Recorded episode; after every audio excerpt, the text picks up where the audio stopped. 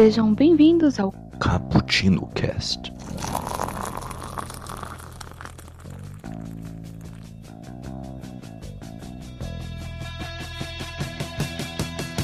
Olá, galera que gosta de um cappuccino tecnológico, tudo bem?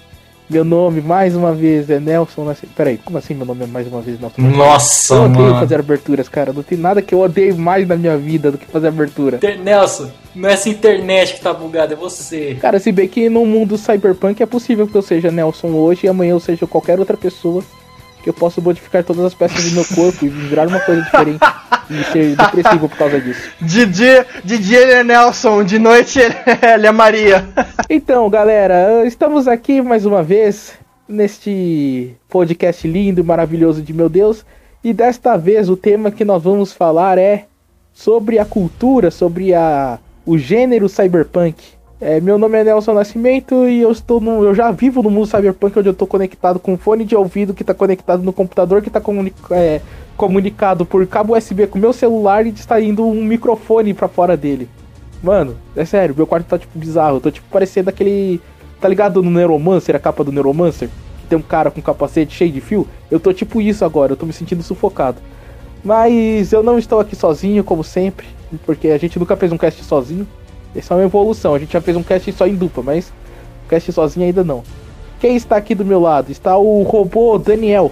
Daniel, se apresenta aí. O cara vem me chamar de robô quando vem falar que tem até fio saindo do rabo dele conectado no USB do fone do celular. O cara vem me chamar de robô. Faz todo sentido tecnológico. É que você não tem coração, cara. Você assistiu a chegada e não curtiu, então você é um robô. Não é a chegada, contato 2. E do outro lado, a minha mão esquerda, sempre aí pra tentar me trair um dia, porque ele é um, um acionista de uma mega corporação evil. Iago, se apresenta aí, Iago. Aí galera, que tá falando é o Iago e eu tava tomando um café sobre o céu que tinha cor de uma televisão fora do ar. Ô, louco. Nossa, que bom. Enfim, deixa eu comentar, aproveitando aqui. É que, é que assim, vocês não editam, então eu reparo bastante, mas Nelson, você já reparou que sempre que o Iago vai se introduzir, ele faz. Ô galera! Como se ele tivesse com sono. Cara, ele, ele quer fazer esse, esse papel de, ah, eu não quero gravar, gravar é um saco, não sei o que. Eu, é, ai, eu sou É, descolado. eu sou maneiro, eu tô fazendo isso Na aqui, festa mas... fico grudado na parede. Exatamente. Ah, Não, não, mas os outros cast eu queria gravar mesmo. É que eu realmente tava você com tá com sono. Os de história, pelo menos. tem que acordar 10 horas da, da manhã, você tá, vai me dizer que tá com Filho sono. da puta trabalha em casa, ele acorda, vira pro lado já tá trabalhando. Pra que é verdade, faço isso mesmo. Viu? Não vou mentir, não. Que filha da puta. Eu acordo, aí eu tenho que ir pro ponto de ônibus, pegar um ônibus lotado, descer do ônibus, andar mais meia hora pra chegar no, no meu trabalho. Não corno nem pra passar pela sé.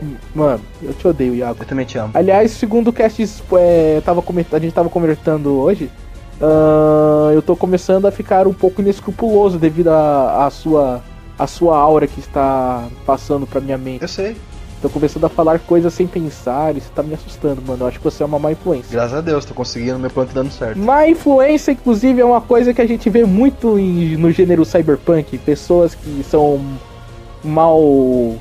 São cruéis, pessoas que são terríveis, pessoas que estão buscando apenas o lucro sem, sem ligar para as outras pessoas. É o anti-herói. Então, eu gostaria só de puxar. Eu queria saber, Daniel, Daniel, o que é o gênero cyberpunk? Você fez isso só pra me ferrar, né? Assiste Blade Runner. Ah, Daniel, se eu soubesse que você ia dar uma resposta tão merda, eu jamais falaria pra Nossa. você fazer isso. Isso foi tão automático quanto a mulher do Google Tradutor. Ah, meu Deus do céu. Ai, caraca, mas essa, essa foi uma piada interna muito merda. Desculpa, É. ouvintes. Eu peço perdão, esse cast tá meio louco. Mas Não, não, a, gente não, vai, não, a, a gente vai se achar, a gente vai se achar. É, não, mas não é piada interna, não. Toda vez que o Daniel faz a definição assim, ele dá meio que uma cagada. E alguém tem que ir por cima assim pra consertar. Qual que foi aquele Não, não, cast que a gente um fez? filme, porra. Puta, Ah, não vou ficar explicando. o cast lá sobre a ditadura militar, aquele foi maravilhoso. Mas então, Iago, o que, que é o gênero cyberpunk? Ah, meu amigo Nelsinho, o gênero cyberpunk, ele é uma subcategoria do gênero da ficção científica, onde a história em si se passa num futuro não muito distante, como outras obras da ficção científica passam, por exemplo, Duna ou É o Duna mesmo, esqueci outro que eu ia falar, mas, por exemplo, passa 10 mil anos no futuro. Não, geralmente cenários cyberpunk passam num tempo muito próximo ao nosso, representam um futuro decadente, um futuro sombrio, onde, a, onde as pessoas são dominadas por um Estado muito grande, muito forte, e que usa a tecnologia para alcançar seus meios, seus fins. E assim, a, a humanidade está bem avançada em termos de tecnologia, mas ela é, tem uma diferença social muito grande. Tipo assim, tem pessoas muito ricas, muito no poder, e pessoas que estão muito pobres. Geralmente as que estão muito pobres são a maioria. Que tem. seria mais ou menos seria o exemplo de high technology e low life. Que seria tipo assim, tem muita tecnologia e muita gente vivendo abaixo da qualidade de vida. Cara, muito bom, velho. E esse high, o high tech low life, ou high low, como a gente costuma dizer, é um termo que é sempre usado quando você está falando de cyberpunk, porque ele, ele explica bem o que, que é o gênero, né? É sempre aquele futuro distópico uhum. onde, tipo, você vê coisas maravilhosas, o, o ser humano alcançou o espaço, uh, você tem formas tecnológicas, tem objetos tecnológicos absurdos, carros voadores, só que você sempre, ou quase sempre, você vê o, a obra de uma perspectiva baixa de alguém que está sofrendo em todo aquele mundo e geralmente ele tem uma leve, um leve toque de noir, sempre tem um, sempre não, mas geralmente tem um detetive, alguém que está precisando ir atrás de um crime e esse crime ele é uma investigação, alguma coisa. Exatamente, ele esbarra sempre nessa questão de tipo você tem as mega corporações, você tem as mega empresas que estão controlando o governo e o, o governante de fato ele é apenas um fantoche. A gente pode fazer um, um paralelo, Daniel, com o presidente Trump? Não, você pode fazer um paralelo com a União Soviética, Sim, exemplo. É, né? Com, o como Trump, que a gente falou Trump na, da ditadura. Nossa, quando você soltou do Trump, meu, eu soltei uma cara de quê? É. Não, cara, mas ó, pensa bem, o Trump, ele, é, ele virou presidente para defender os, os ideais de um, é, de um grupo corporativo que ele está representando, certo? Afinal, ele já era um bilionário e. Não, não, não necessariamente. necessariamente. Assim, não é uma coisa publicamente é, declarada. É. Né? É lógico que ele faz isso. É né? lógico, mas assim, como ele faz. Todo o Obama fazia isso direto também. Você acha que quem elegeu Obama não foi as empresas eu sei, também? Cara, eu só quis levantar o, a questão assim, porque. Por que que eu quero levantar? Porque a, o Cyberpunk, por mais que às vezes ele. Por que, Nelson? Explica pra gente. Cala a boca, Daniel. Porque por mais que ele pareça um futuro longínquo, mas ele sempre tem uma base no futuro, principalmente quando você começa a falar dessas teorias mais conspiracionistas, como essa que eu acabei de falar, ou como a teoria dos Illuminati, a teoria da, de que dos reptilianos. Você sempre tem essa questão no universo cyberpunk, uh, que é, são as corporações que estão controlando governos, e você vê gente que consegue extrapolar isso para o mundo real e fazer uh, esse tipo de, de analogia que eu acabei de fazer, por exemplo, que o Trump ou o outro, não, outro mas não, Quer ver, um exemplo, quer ver um exemplo melhor que esse seu? Pode falar. Trump. Uh, eu não sei se acaba. Eu acho que não entra. Não, não entra no gênero cyberpunk e também nem chega a ser de ficção científica. Mas que tem envolvimentos com tecnologias que a gente ainda não tem, com certeza é, mas que nem quer ver. Mr. Robot. Sim, sim, verdade. Sim, Mr. Robot. É Mr. É Mr. Mr. Robot é mais uma história assim. É, é muito cyberpunk, só que não tão cyberpunk, é verdade. É que ele não vai tanto pro futuro assim, mas tipo, né? a base do High-Low uh, é que nem é, os bons episódios de Black Mirror também, né? Alguns que não uhum. são tão futuristas assim, mas você vê que tipo, a sociedade em si tá, na, tá toda cagada e o, o que prevalece é aquela. É que não aquela é, música do. Como que é aquela banda do Bom Xi Bom Xi Bom Bom Bom? Que o de cima sobe e o de baixo desce. E o de baixo desce. As, as meninas? É, as meninas. Essa daí. Que todo mundo canta, analisando essa cadeira lá de praia. Olha o exemplo que os caras me traz, meu. Meu Deus. Eu, eu, eu, tenho certeza que a menina que. Eu não sei se a menina que escreveu isso, ela realmente estava entendendo o que ela estava dizendo, mas. Não, tipo, era uma crítica social mesmo. separadamente é muito boa, não, cara. É sério, era uma crítica social essa música, juro pra você. A menina escreveu com essa intenção. Ela tava lendo o manifesto comunista quando escreveu a música. Então, não sei, cara, mas ela tem bem essa questão de, tipo, o, no mundo cyberpunk é uma extrapolação de uma coisa que a gente já vê hoje, e é por isso que eu puxei esse assunto. Uh, só que é, uma, é, claro que é uma extrapolação bem uh, gigante, e mas é uma coisa que a gente consegue ver hoje certos certos ditames, porque a gente vê que tem sim governos Ah, vocês lembram aquele caso da presidente da Coreia do Sul que foi afastada porque descobriram que ela era uma Sim, fantoche sim, foi, de um- foi, foi bizarro. Exato. Ah, É, sim. ela era parte de uma seita lá das, das borboletas. É, do que, eram era. sete, sete Tinha 10 sacerdotes, pessoas que mandavam né? nela. Exatamente. Você É. tem questão como essa, você tem questão, tipo, ah, dessas questões de conspiração que eu, que eu acabei de citar também. Aí você tem essa questão de, tipo, mano, querendo ou não, para um habitante do, da Terra de 1980, o, a tecnologia que a gente tem hoje é absurda. E como eu falei no meu cast, velho, eu tô todo conectado aqui, tipo, eu tô realmente me sentindo sufocado que eu tenho que ficar. Eu tô. Cara, eu queria dar uma, conseguir ligar minha webcam sem minha internet travar pra vocês verem a posição que eu tô, que tá muito desconfortável pra conseguir gravar com vocês. E tipo, que é tecnologia, cara. É a tecnologia que eles não vão sonhar. Eu tô gravando o podcast usando um aparelho ah, que consegue receber ligações não estando conectado com nenhum fio, sabe? Eu estou usando um computador que é tipo do tamanho de um livro para poder me comunicar por Skype com vocês. Então, querendo ou não, o Cyberpunk ele é uma ficção científica que ele, assim como todas as ficções científicas, ele busca. Ah, eu tô falando demais, desculpa, galera, mas eu me empolgo. Não, mas então, assim, mesmo que você falou tal, que ah, tá recebendo sinal e não sei o que, mas mano, só que aí você pensa, Tesla, porra, o cara mexer eletricidade sem tocar em nada, mano. Sim, sim, mas tipo. Isso lá, lá atrás, entendeu? Ah, mas ele tava descobrindo isso, é. Tava descobrindo ainda, mas pô, É que ele assim, espalhou mas pra todo aquilo- mundo, sabe? Então, é é pouca gente que sabia daquilo. Exatamente. Cara, se o Tesla visse um telefone celular na época, ele Não, tinha sim, caído ele pra trás. e Coitado, Não, tinha feito nada, porque. Pô, imagina, hoje você não vê. Pô, eu fico. É mó bosta você vê na internet assim, ah, o cara fez Sweet Child of Mine usando as bobinas de Tesla.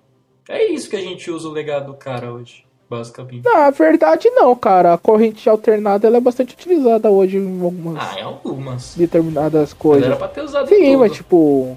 E muito do, do conhecimento que ele criou com eletricidade, ele serve pra determinadas áreas da.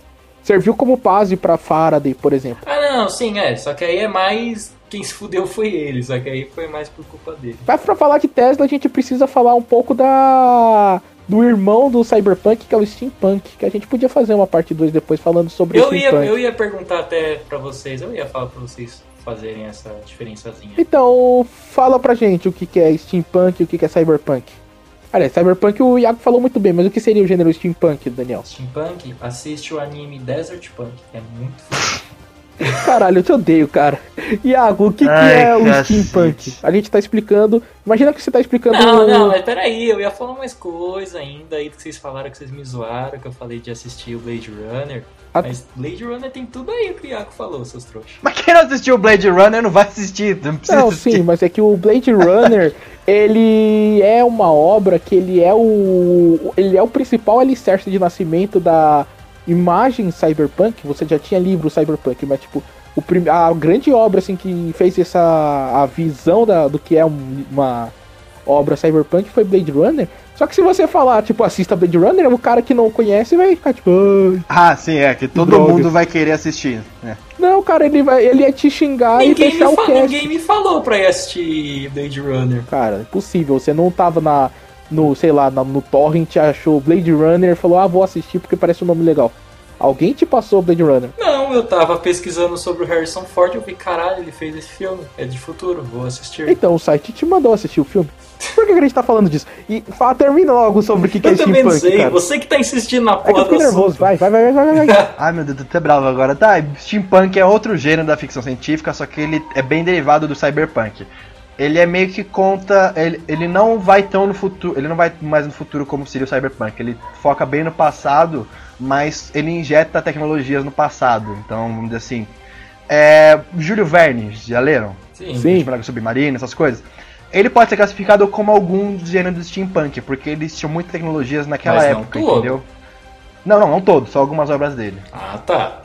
Por exemplo, algum. Mas Vamos lá, Avatar, a lenda de Korra. Sim, é. Aquele filme terrível, As Loucas Aventuras de James West. Isso, eu ia falar desse filme. Ah, Nel, você roubou É. meu argumento, seu lixo. Ele, ele é o futuro no passado, vamos dizer assim. Exatamente, ele extrapola, extrapola isso também. Tipo, você tem tecnologias que não existiam no passado e essas tecnologias moldaram aquela sociedade, mas de novo você tem uma sociedade que é muito fechada, uma sociedade muito rígida, com o, alguém no poder, com poder centralizado, e você tem uma toda uma história por fora disso. Enquanto o Cyberpunk é bem no ar, Steampunk geralmente é quase um faroeste, ou uma aventura, assim. É, o Steampunk geralmente é mais clean, né? Ele não pega tão pesado assim no. Cyberpunk, 90% das obras Cyberpunk você termina ela, você tá esgotado, assim, tipo, fala, mano. É sujo, é sujo. Você sente o gosto do metal na boca. É, é cansativo de ler às vezes. Caralho, foi muito boa essa, Iago. Qual que é o problema de vocês? Eu não me sinto assim, não. Então você sente, você se sente bem. Foi uma assim, analogia, assim. É, você não precisa se sentir, é uma analogia, sabe? É, cara, o que ele quis dizer é que tipo, é uma, são sempre obras que são pesadas pra você. Então você é como se você sentisse o porrada. O Cyberpunk é um gênero que causa isso. Ah, não, assim, é. Não, é. Tem coisas, muitos, muitas coisas você tem que absorver mesmo. Você, que nem eu ia falar do das loucas aventuras de James West, que é uma bosta. Você não vai imaginar uma aranha gigante andando no meio Não, mas ele tá falando do Cyberpunk agora já. Não, tá falando do Steam ainda, não? É. Desculpa. Não, tá falando do Cyber já. não, mas enfim, deixa eu só adicionar uma coisa que o Nelson falou também, que é muito importante. É, no gênero cyberpunk, ele falando das corporações e tal, imaginem também que é mais fácil pra vocês imaginem grupos assim, tipo assim, é mais simples, de, tipo assim, grupos governam sobre todos, entendeu? Mais ou menos assim. Porque o gênero cyberpunk ele tem muito de um que anarquista. Então eles compram muito o cyberpunk, que é um que anarquista. Sempre tem um ideal de querer derrubar quem tá no poder, entendeu? Então, assim, é, várias obras trabalham isso, várias obras questionam o poder no, no, steam, no steampunk, até porque eles vêm muito de ficção científica distópicas, como por exemplo mil- mil- 1984, por exemplo. Então o cyberpunk tem esse gênero muito anarquista. Eu concordo que ele tem. Ele é um gênero que geralmente ele tende um pouco pra esquerda, mas não sei se é anarquista, cara. Anarquista acho que é. Não, não, não, não, não é anarquista mesmo, porque o punk, a ideia do punk é isso mesmo, é, é da cultura punk, dessa cultura anarquista, de se rebelar contra o sistema. Então, não, não diria a esquerda, não diria a esquerda, porque a esquerda ainda volta por, muito por um Estado grande. Mas anarquista sim, anarquista ele totalmente. Você vê mesmo pelo exemplo, que nem ele falou, 1984, tem o V de Vingança, tem um pouquinho também. É, são ficções distópicas, então o cyberpunk puxa muito pra esse lado de uma distopia, de querer derrubar quem tá no poder. Bem, guris, eu acho que a gente conseguiu explicar brevemente, dar uma base pro ouvinte ah, do que é do que é a cultura cyberpunk. Ah, acredito que eles, com base nisso, eles já conseguem agora e correr atrás também, né? E ir atrás de algumas obras que, que sejam desse gênero. E então nosso cast fica por aqui. Não, mentira. O que, que eu proponho a vocês? Vamos falando sobre algumas obras que são muito marcantes do gênero. Ah, a gente vai falando, eu vou, eu vou falando algumas, vocês, as que vocês quiserem também falar. A gente vai jogando aqui no ar, e a gente vai debatendo, explicando pra galera o porquê que ela é uma obra cyberpunk e por que ela é importante segundo nós. Ah, por que, que eu tô fazendo isso? Basicamente porque eu esqueci de fazer a pauta, então a gente vai num papo livre do caralho. Ele, ele se cagueta as merdas que ele faz, eu não entendo É, deixa isso. eu te dizer que aguentar, É porque cara. é um- Fica de Você boa. não precisa Um saber, cast Nelson. cyberpunk, cara, é um, um cast é, que vai contra a repressão, a, a pauta, ela é reprime, ela faz a gente seguir uma linha, e eu quero que a gente lute Aí, contra Kaique, fica essa, esperto. essa força.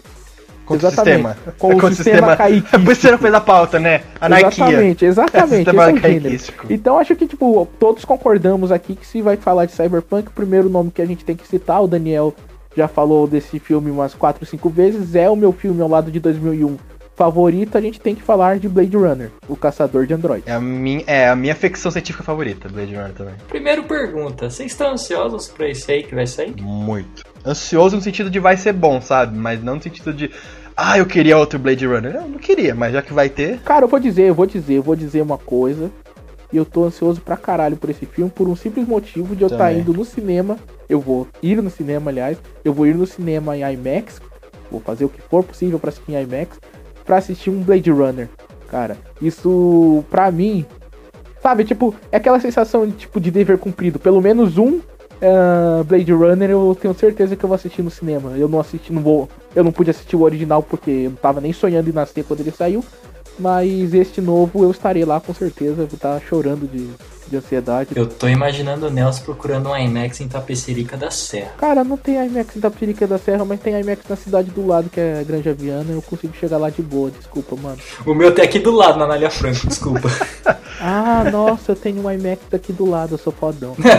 tá, mas tipo assim, você quer Palmas ou Tocantins inteiro? Palmas tá bom. Nossa senhora, Deus. Gente, vamos falar de Blade Runner. É o vai, amor, é o amor, é o amor. Vamos falar de Blade Runner. Daniel, você tá falando bastante do meu filme favorito, então cague, acabe de cagar com ele e fala a sinopse e merda que você está pensando. Nossa, Nelson, por que, que você me trata desse jeito? Ah, porque você é o objeto desse cast que apanha, sabe? Daí eu acho que as pessoas vão compactuar com você. Você vai ser tipo o sofredor da história. Aí você ganhará fãs. É tudo parte de um roteiro pré-estabelecido. Daniel, ô coitado. Exatamente. O você é o coitado, o Júlio é sempre o bode expiatório, o Iago é aquele que aquele camarada que ele está ali, mas tipo a gente sempre sabe que não pode confiar nele. O Mike é aquele cara que quando tá aqui ele é o cara da razão, é o cara que fala belas coisas, é o cara que eu confio. O Kaique é o cidadão do é o cidadão que tenta manter as coisas no lugar, que tenta manter a ordem, e mas que nunca está presente.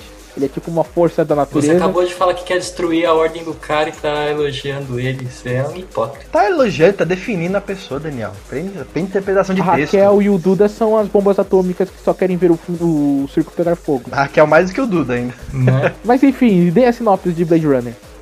Era um cara que caçava androides. Ó, foi o Iago que falou. Eu ia falar bonitinho. Ó, não vou mais falar, tô, eu tô ofendido. Não, fala aí, Daniel, eu confio em você. Por isso que eu pedi pra você fazer isso aí. Por mais que eu te zoe, mas eu confio em você. É que agora eu tô muito afim de falar que é um detetive que caça android. Tá, mas vamos lá, mano. Ô, Iago, Essa piada é já tipo foi. Vamos, vamos, vamos, vamos. Primeiro eu vou falar, o que, que é um Blade Runner? Blade Runner é exatamente isso que o Iago falou. É um detetive especial, uma força-tarefa, diria que uma força-tarefa, entre aspas, que serve para caçar os replicantes. Os replicantes são aqueles androides que estão meio que fugidos da Terra, que eles devem ser caçados e trazidos de volta. Rapidinho, rapidinho. Replicantes É. não são androids. Na verdade, eles É. são proibidos na Isso. Terra. Proib- Ah, é proibido Ah, na Por Terra. isso que os desculpa. detetives caçam ele. Quando um, um replicante que só pode viver nas colônias espaciais ele vem pra Terra, os Blade Runners vão atrás. Desculpa. Eles não, é, eles não são androids, eles não têm parte mecânica, eles são geneticamente modificados. Não, é geneticamente modificado. Eles têm, eles têm sempre aquela alteração, tipo o joelho do Nelson. É que eu falei Android porque saiu É que- Android. É que traduziram o livro como, como androids e também. Não, acho que o livro já tinha androids, mas traduziram um filme pra Caçador de Androids, então isso que foi foda. É que o título do conto original é o Do Androids Dream with Electric Ships. É, Androids sonham com ovelhas elétricas? Interrogação. Só que os androides que o título está falando não se trata nem do personagem principal, nem do dos replicantes que ele está falando. São de outros. Outras. que- Porque o, o que, que ele aborda ali é que a sociedade está tão na merda que os animais não existem mais. Eles são sintéticos e tal. E alguns são ele tem o Deckard no livro, se eu não me engano, ele tem um cachorro, né? Que é, que é um cachorro robô. E o título, o título aborda isso. Só que o. Quando foi traduzir para aqui pro, pro Brasil, eles pegaram o título original e mesclaram com o título do filme, que era Blade Runner. Aí virou o Caçador de Androids. Porque eles entenderam. Que ninguém assistiu o filme, é. Só falou, ah tá, Caçador de Não, Androids. mesmo que você assistiu o filme, você olhando o título original do conto, que é Android Sonho com Ovelhas Elétricas, aí você vê o filme e você vê que os replicantes, o Blade Runner é um caçador de replicantes, o caçador de androides fica até um pouco mais ah, chamativo, porque ninguém sabia o que é replicante. Claro que depois a Rita Lee foi fazer aquela banda, os replicantes. Mas o. Aí todo mundo sabia o que, que era. Mas o. Tipo, pra vender, acho que eles acharam o Android um nome bem mais charmoso do que. do que replicante. Daí foi que nasceu toda a confusão. De que os replicantes sim, são Porque eu tenho se você querer traduzir pra Android, aí me chega no filme e os caras me escrevem replicante na legenda. Então, mas aí qual que é a questão do filme, Daniel? Quatro replicantes desses que eles estão proibidos na Terra, eles estão vindo pra Terra, estão indo atrás do cara que criou eles. Ah, por quê? Porque eles querem mais vida. Os replicantes são seres humanos aperfeiçoados e por causa disso, por eles serem melhores e por terem mais capacidade, eles só podem viver quatro anos. E eles estão vindo atrás de ganhar mais vida. Por quê? Porque um- qualquer ser vivo luta pela pela sobrevivência. Aí que vem a primeira empate do filme. O replicante é um ser vivo, sendo que ele é engenhado? Essa é a questão, a primeira questão que a, uma ficção científica, que a ficção científica cyberpunk às vezes ela levanta sobre essa questão de debater a humanidade. Geralmente eles utilizam Quase, quase todas levantam. Essa levanta, Zimov levanta pra caralho. Uh, Ghost in the Shell levanta. Muita coisa levanta. Ghost in the Então, Shell Quase todos. Por isso que eu tô levantando esse ponto, de que ele levanta isso. Outro ponto que ele levanta, o que faz um ser humano realmente um ser humano? E isso também é muito debatido em Cyberpunk. Você também vai falar de Ghost in the Shell, você também vai falar do Asimov. Mas a questão aqui é que você tem prati- um, um, um replicante que de maneiras, de linhas gerais, ele pode. A sua existência é debatida o filme inteiro. E você tem um humano que tá lutar. que não tem mais a humanidade dele. Ele não tem mais. Ele não pode mais ser considerado um ser vivo porque ele tá só sobrevivendo. Entende a. Por que, que eu acho esse filme tão foda? E depois quando ele chega no final, que ele se. que o filme se resolve, você vê, você consegue entender que real, não, realmente o replicante, apesar de ser um ser humano engenhado, de não ter nascido em si, ele foi criado, ele pode ser considerado um ser vivo, assim como o Deckard, ele, que pra mim ele é um humano, porque senão esse filme, ah, o final do filme simplesmente não faz sentido. Ele recuperou a humanidade dele porque ele viu que, tipo, caralho, não adianta você ficar perdendo a sua vida, buscando dinheiro, buscando glória, buscando poder. O que importa é você ser feliz, cara, porque tudo vai se perder. Então, mas o, é que o tenso, o tenso desse filme também, nessa parte de questão de, de identidade e tal, saber se é humano, se é ser vivo, como definir e tal. O foda é que eles têm aquele teste meio que do jogo do aquele teste de Turing, né, que eles fazem nos replicantes pra identificar ou não. Pode. É, Vodcamp. Eu não lembrava o nome. Porque você não identifica um. você- é, você não identifica um, um replicante por escaneamento, raio-x, essas coisas. Porque eles são humanos por dentro, então você tem que fazer um teste de emoções. Porque os replicantes não têm. É, ele tem órgãos, ele tem. Só é porque eles não têm memória, né? Isso é legal porque isso não é explicado. Você E eles interpreta. não demonstram certas emoções também, é. Então por isso você consegue pegar um replicante, assim. Então, eles não conseguem demonstrar certas emoções justamente porque eles não viveram aquilo. aquilo. Ele não sabe o que é uma emoção genuína daquilo porque as, as memórias deles são implantadas. Ele não tem a, a real força de que que é um sentimento de, de verdade. Então, o, o teste Podcamp ele te coloca, ele fala pro cara se colocar em situações onde determinadas emoções como asco, como dó, como medo seriam vistas em um ser humano e o replicante como ele é feito para às vezes para suprimir alguma dessas informações, ele simplesmente não sente. Aí o, o Blade Runner consegue captar e dizer se ele é um Então, mas é por isso mesmo, esse teste só levanta ainda mais a questão se é ou não é. Então, sim, mas E aí é, e é- eu acho que é- chega a ser um argumento até a favor de falar que não é, né? sim, mas o tipo, Assim, eu digo, eu digo nessa situação. sim, eu, eu entendo o que você quer dizer, que o teste é meio subjetivo, né? Faz o, o é, mas é por isso Uhum. que existem Blade Runners melhores e Blade Runners piores, né? Fica meio claro no durante o filme que os caras estão atrás do Deckard porque ele é um Blade Runner foda. Ele é um Blade Runner cujo a sua capacidade, a gente sabe que a capacidade dele não está na capacidade de luta. É. E isso o filme mostra muito bem que ele só quando ele se propõe a lutar, ele só apanha. Agora, a capacidade dele de interpretar se é um robô ou não, tanto é que tem aquela cena que ele sabe que a Rachel é uma replicante só de olhar pra ela, ele nem faz o teste. Sim. Bem, mas um dia a gente tem que fazer um teste só sobre o Blade Runner, cara. Que todas as questões que ele aborda e todos os momentos lindos e maravilhosos que, esse- que o Ridley Scott, que Deus o tenha. Eu quero falar da trilha sonora. Eu entendi a referência do Nelson.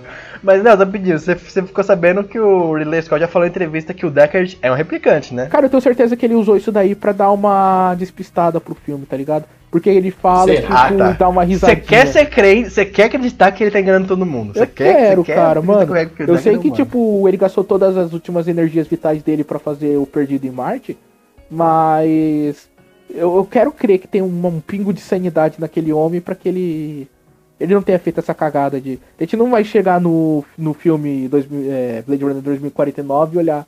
Ah, meu Deus, ele é um replicante e por algum motivo Vai. especial ele não morreu. Nossa, O velho. Harrison Ford vai to... Não, eu já até imagino, o Harrison Ford, o Harrison Ford vai tomar um tiro no braço e vai sair uns fiozinhos assim, soltando faísca. Você vai ver. Ah, e outra coisa, eu falando agora do título, muita gente pode estranhar o título Blade Runner 2049, Mas além de ter o título do 2 no título para indicar que ele é o segundo filme, é, tem muitas é, muitos gêneros, muitos gêneros, né?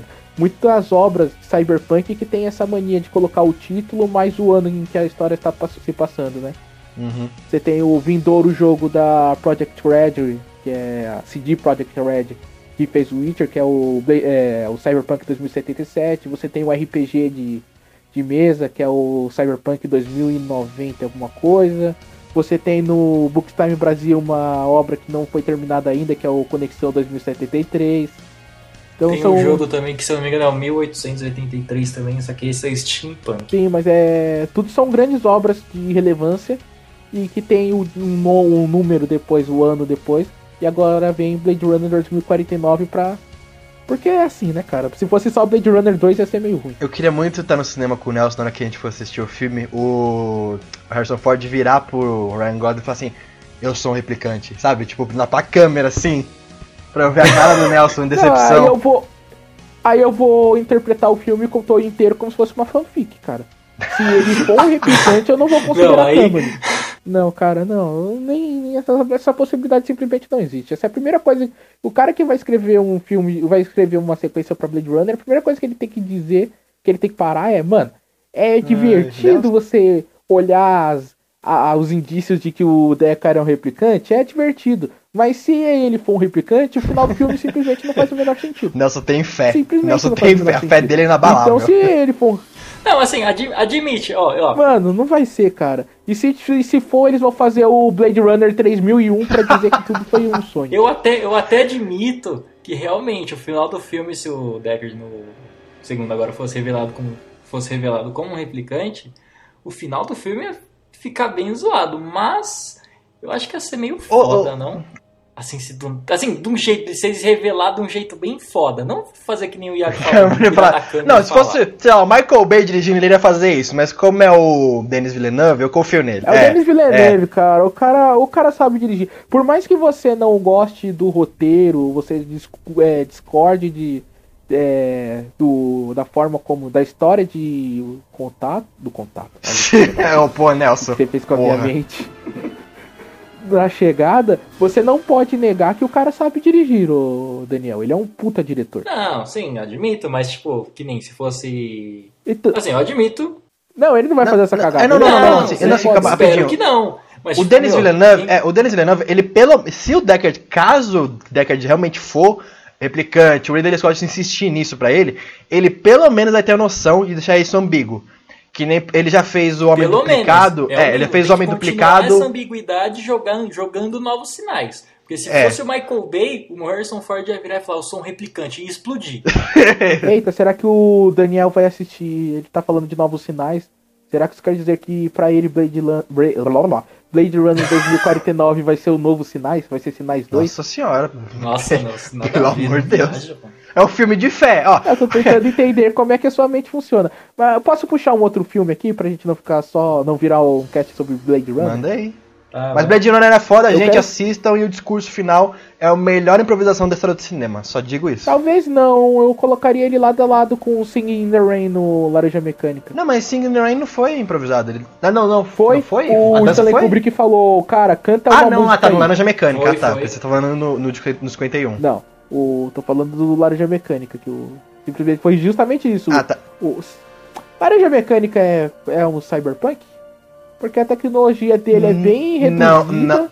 Mas você. Não, não, não. Não, não, não, não. Ele é um. Ele, ele é distópico, é. Não, ainda mais que Laranja Mecânica não mostra nenhuma ponta de tecnologia. Até. É, Laranja Mecânica é distópico. É, não é, tecno, não é te tecnologia, ele é um futuro distópico. A não ser que a tecnologia ali pra você seja o leite que sai da teta da estátua. Não, é o carro o pinto do... gigante que ele mata Também. É o carro do... Caraca, fugiu o nome do...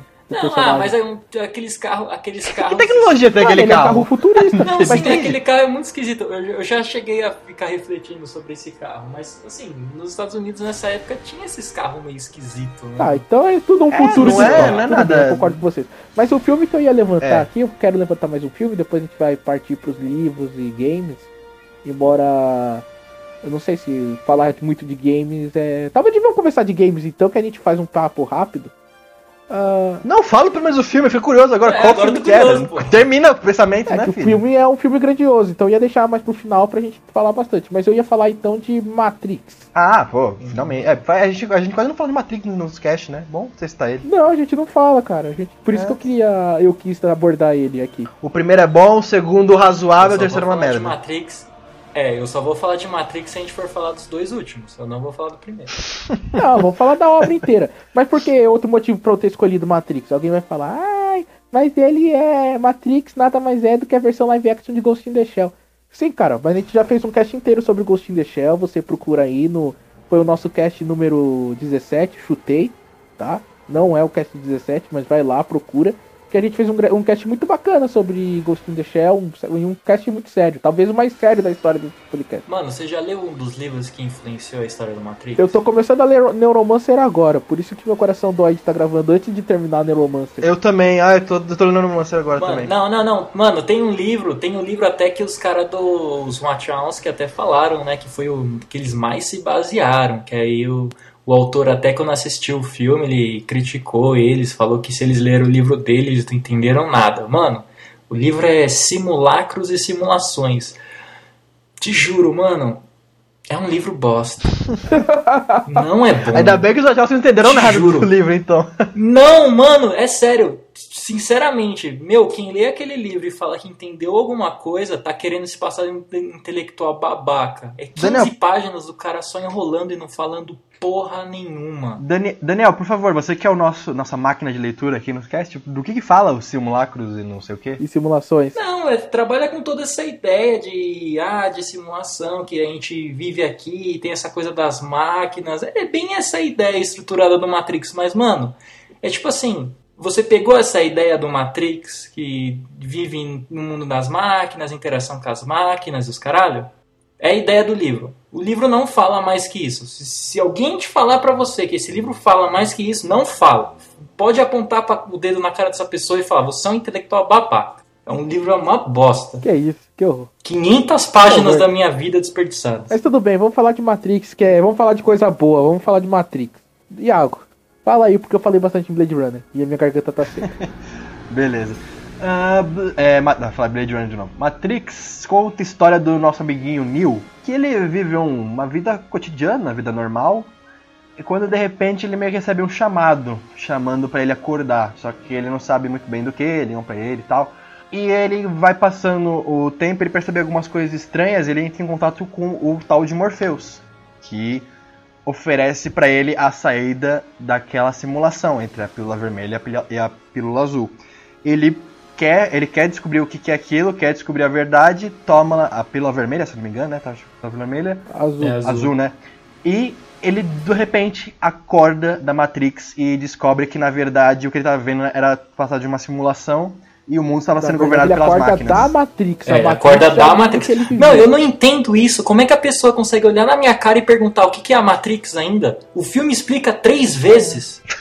Verdade. Eu fico puto. Cara, é que, é que assim, ô Daniel, quando você assiste determinadas obras, ah, se você não tem a, a cultura de assistir filmes um pouco mais complexos e ler livros um pouco mais complexos, você realmente, Matrix pode parecer um filme de outro planeta, porque ele aborda muita, muito mais coisa do que apenas a realidade simulada e o futuro onde tudo foi pro caralho, onde a gente errou com as máquinas e as máquinas dominaram tudo.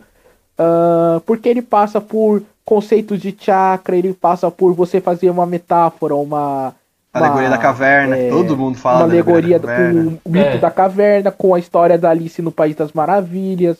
Você debate sobre a função do. A função não, Não, mas tipo, sim, mas tipo, até onde meu, que vai quando a. você explicar simplesmente o para o conceito do filme, para que você entenda o que é a Matrix no filme, cara, te juro, eles explicam três vezes de forma simples ainda até. Daniel, existe- existem pessoas burras. É, Sim, mas o, o tiozinho da esquina que queria assistir um. O cara que viu o trailer desse filme, ele foi atrás de um filme de ação. Ele queria assistir Duro de Duro de matar, Matar, com, na época era o 4. com Keanu Reeves. Ele foi. Achou, achou que ia ser o John Wick da época. É, Duro de Matar com o cara do Advogado do Diabo. Aí ele foi assistir, cara, e ele viu uma coisa que tinha um pouco mais. Então, tipo, ele se perdeu no pouco mais. E o, a parte mais rasa do filme, que é justamente isso, do que, que é a Matrix, ela se perde, porque o cara tá com ele, ele se perdeu, tipo, ele viu um vislumbre do que estava mais profundo ali, se perdeu ali e morreu afogado. Você sabe que tem muitas obras que isso acontece, cara. Não é só com o Matrix. Que a pessoa acha que o filme é complexo pra caralho, não sei o que, filme da minha vida. Quando na verdade não, o cara se perdeu em alguma coisa ali no meio do caminho e não tem o que faça aqui pra, sei, pra obra entrar na cabeça. Eu sei, eu sei que isso acontece, como é um exemplo que eu já dei. Já me perguntam de por que que no Batman, no Cavaleiro das Trevas, quando o Coringa dá os endereços, o Batman vai salvar o Duas Caras. Tem gente cara, que eu, não entendeu eu, essa você cena. falou no cast do Nolan, isso daí é inacreditável, eu não acredito nessa porra, mano. Então, mano, Aí, já- aí o cara tem que. Sério. O cara não assistiu o filme, velho. Ele dormiu e daí ele, acordou, Pô, tipo, e o Nolan ainda que é, que é expositivo pra, pra, pra caramba, né? É muito difícil você saber por quê. Mas, mano, tipo, você vê que o cara é totalmente transtornado. E você vai acreditar na informação que um cara totalmente transtornado dá. Tipo, que ser humano você é, velho. Vai se tratar. Mas, tipo assim, o... o que eu gosto de Matrix, basicamente, é. Porque ele conseguiu ser uma obra que fosse cyberpunk, ele conseguiu fugir um pouco da estética do, do Blade Runner, né? A, tanto em questão de fotografia e de direção de arte de Matrix, quando você vai pro mundo real, ela é bem diferente. Tipo, ela é, é um mundo subterrâneo, então tem a questão da chuva, você tem aquelas naves e aquelas. ah, e os prédios, vamos dizer assim. Não são prédios, são tipo aquelas torres malucas que eles estão sobrevoando por. É, são, são formatos meio arredondados. No Blade Runner você tem prédios em si, você tem muita forma reta. E isso tá muito legal no- nos trailers, pelo menos, do 2049, que eles conseguiram recriar isso. E É, porque aí. E a nave do Matrix é muito foda, que ela é a vai por baixo Nostro... da É, terra, no... muito foda. Não, não é, é Nabucodonosor. Nabucodonosor. Eu errei a Nabucodonosor. referência. É, Nostromos é Alien, sim, calma. sim, sim. Não, eu errei. Não, é porque também, ainda mais nessa questão da estética e tal, é porque da influência humana mesmo em si, né? Na Matrix, já no mundo da superfície, já não tem mais nenhuma, né? Quem domina ali é as máquinas. já. Sim, sim. Mas daí, É, é como se fosse uma arquitetura robótica. Mas daí no final do terceiro livro você volta pra essa referência, né? Porque na, na cena de luta, naquela, naquele CGI maravilhoso, Terceiro, Terceiro filme, terceiro desculpa. livro? É, terceiro livro. Mas tipo, o que eu quis dizer é, no final do terceiro filme você tá lá e é. E tá chovendo, né? E não sei se. Eu acho que isso foi uma referência. Simplesmente uma referência com as obras do, do gênero que ele tá retratando. Não sei se tem algum. Alguém vai dizer, não, a chuva significa purificação, mas geralmente a purificação vem depois da batalha, sabe? Teria que acabar a luta e o Neil sair é, vencedor e começar a chover. Então a metáfora da. E ele gritar. Eles Exatamente. sempre gritam. Então você grita pra mostrar que, tipo, tá saindo aquilo de você, né? E no. Me libertei, é, sempre assim. Exatamente. Sair do casulo. E aqui não, já tá chovendo, mano. Já tá tudo foda, assim, tipo, quando ele chega lá. Então acredito que seja só uma referência. E. Eu acho que. Pode falar. Posso? Não, é falar, porque acho que uma das principais é, mudanças da, do Matrix em relação ao Cyberpunk, ele continua sendo um Cyberpunk, mas um. tem todos os elementos e tal. Mas um dos principais diferenciais do Matrix é que ele, em vez de virar um, um- quase um noir, um- uma investigação, ele é um filme de ação. Tipo assim, ele é um, um ele é voltado mais pra ação, o que prende muito o público. Porque, assim, Blade Runner, eu não, eu não condeno quem não gosta, porque eu entendo, porque é muito lento o ritmo, assim. Então, geralmente é muito difícil achar que alguém gosta do ritmo de Blade Runner.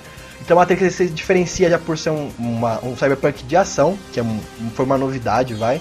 E também pelo conceito do Cypher, que eu acho que é um dos melhores conceitos que eu vi na história do cinema e de- do gênero de ficção científica, de que ele quer viver na ignorância, sabe? Quando ele fala pra gente Smith, de que, olha, eu sei que tudo isso aqui não existe, eu sei que isso, a, a, o computador vai me falar que essa carne... suculento. É, eu sei que o computador vai falar que essa carne pra mim é deliciosa, mas eu quero isso, porque eu posso ser quem eu quiser aqui e eu gosto da mentira. Então, é você ter um ele traidor... fecha com. Às vezes a ignorância é uma benção. É isso, então você ter ali um traidor, você ter alguém que quer ficar na ignorância do mundo cyberpunk é um- uma coisa muito inovadora. Por isso que Matrix é tão é, é, é tão ovacionada, é tão importante na história da ficção científica. E aqui você tem aquela questão do tipo das megacorporações que a gente vê no Cyberpunk, no do Blade Runner, a megacorporação que tá cuidando da porra toda, que você vê que controla tudo, é a Tyrell Corporation. Que ela tá em. Ela fica aparecendo vários momentos durante o filme lá no fundo. Você vê que ela tá sempre ali, sempre é ela que tá dando o rumo pro planeta. Aqui o que seria a grande corporação maligna seria simplesmente a organização dos Smith, né? isso é ainda mais sinistro, porque tipo, eles estão. É um poder tão maculado, o nosso poder, que o nosso é simplesmente um fantoche do que quem tá realmente no poder, que são as máquinas. Acho muito bacana assim, pensar nisso. Você não tem, não é realmente uma empresa buscando lucros absurdos, é uma. Mas busca dominação. É uma. É simplesmente uma. São os robôs que estão manipulando a porra toda para que você continue virando uma bateria. Mas buscam a dominação ainda também, mesmo que não seja lucro. Mas assim, é, assim é, não, não que no Cyberpunk ah, os grupos busquem sempre lucros, eles buscam poder, eles querem dominar, por isso que eles são o Estado acima de todo mundo. Não, então, só Cyberpunk... que, só que a do. Só que é uma questão que, coloca, que é colocada na Matrix, até por isso que é boa é a questão de dominação, só que é, é, diferente da corporação que busca o lucro por assim dizer. Não, não. No Matrix, é, as é... máquinas buscam a dominação para sobrevivência. Isso, é verdade. É uma coisa muito bacana que as máquinas elas dominaram os humanos pra, tipo, sobreviver o planeta, né? Acho que explica depois no 2 ou no 3, não me lembro. Que as máquinas estão ali. É que, tipo, os humanos estavam É, estão cagando muito e as máquinas foram lá e tomaram um jeito. Isso é uma, também é uma, uma reviravolta muito interessante do, do Matrix que faz você ficar meio. meio não, mas aqui eu, aqui eu tenho que dar os meus parabéns pro Daniel, porque realmente eu escolhi uma palavra que não era tão boa quanto a dele. Realmente, poder foi uma palavra muito mais interessante de ser usada do que lucro. Parabéns, Daniel. Obrigado, obrigado. Agora eu quero o Tocantins inteiro. Boa, boa, tá, tá entregue.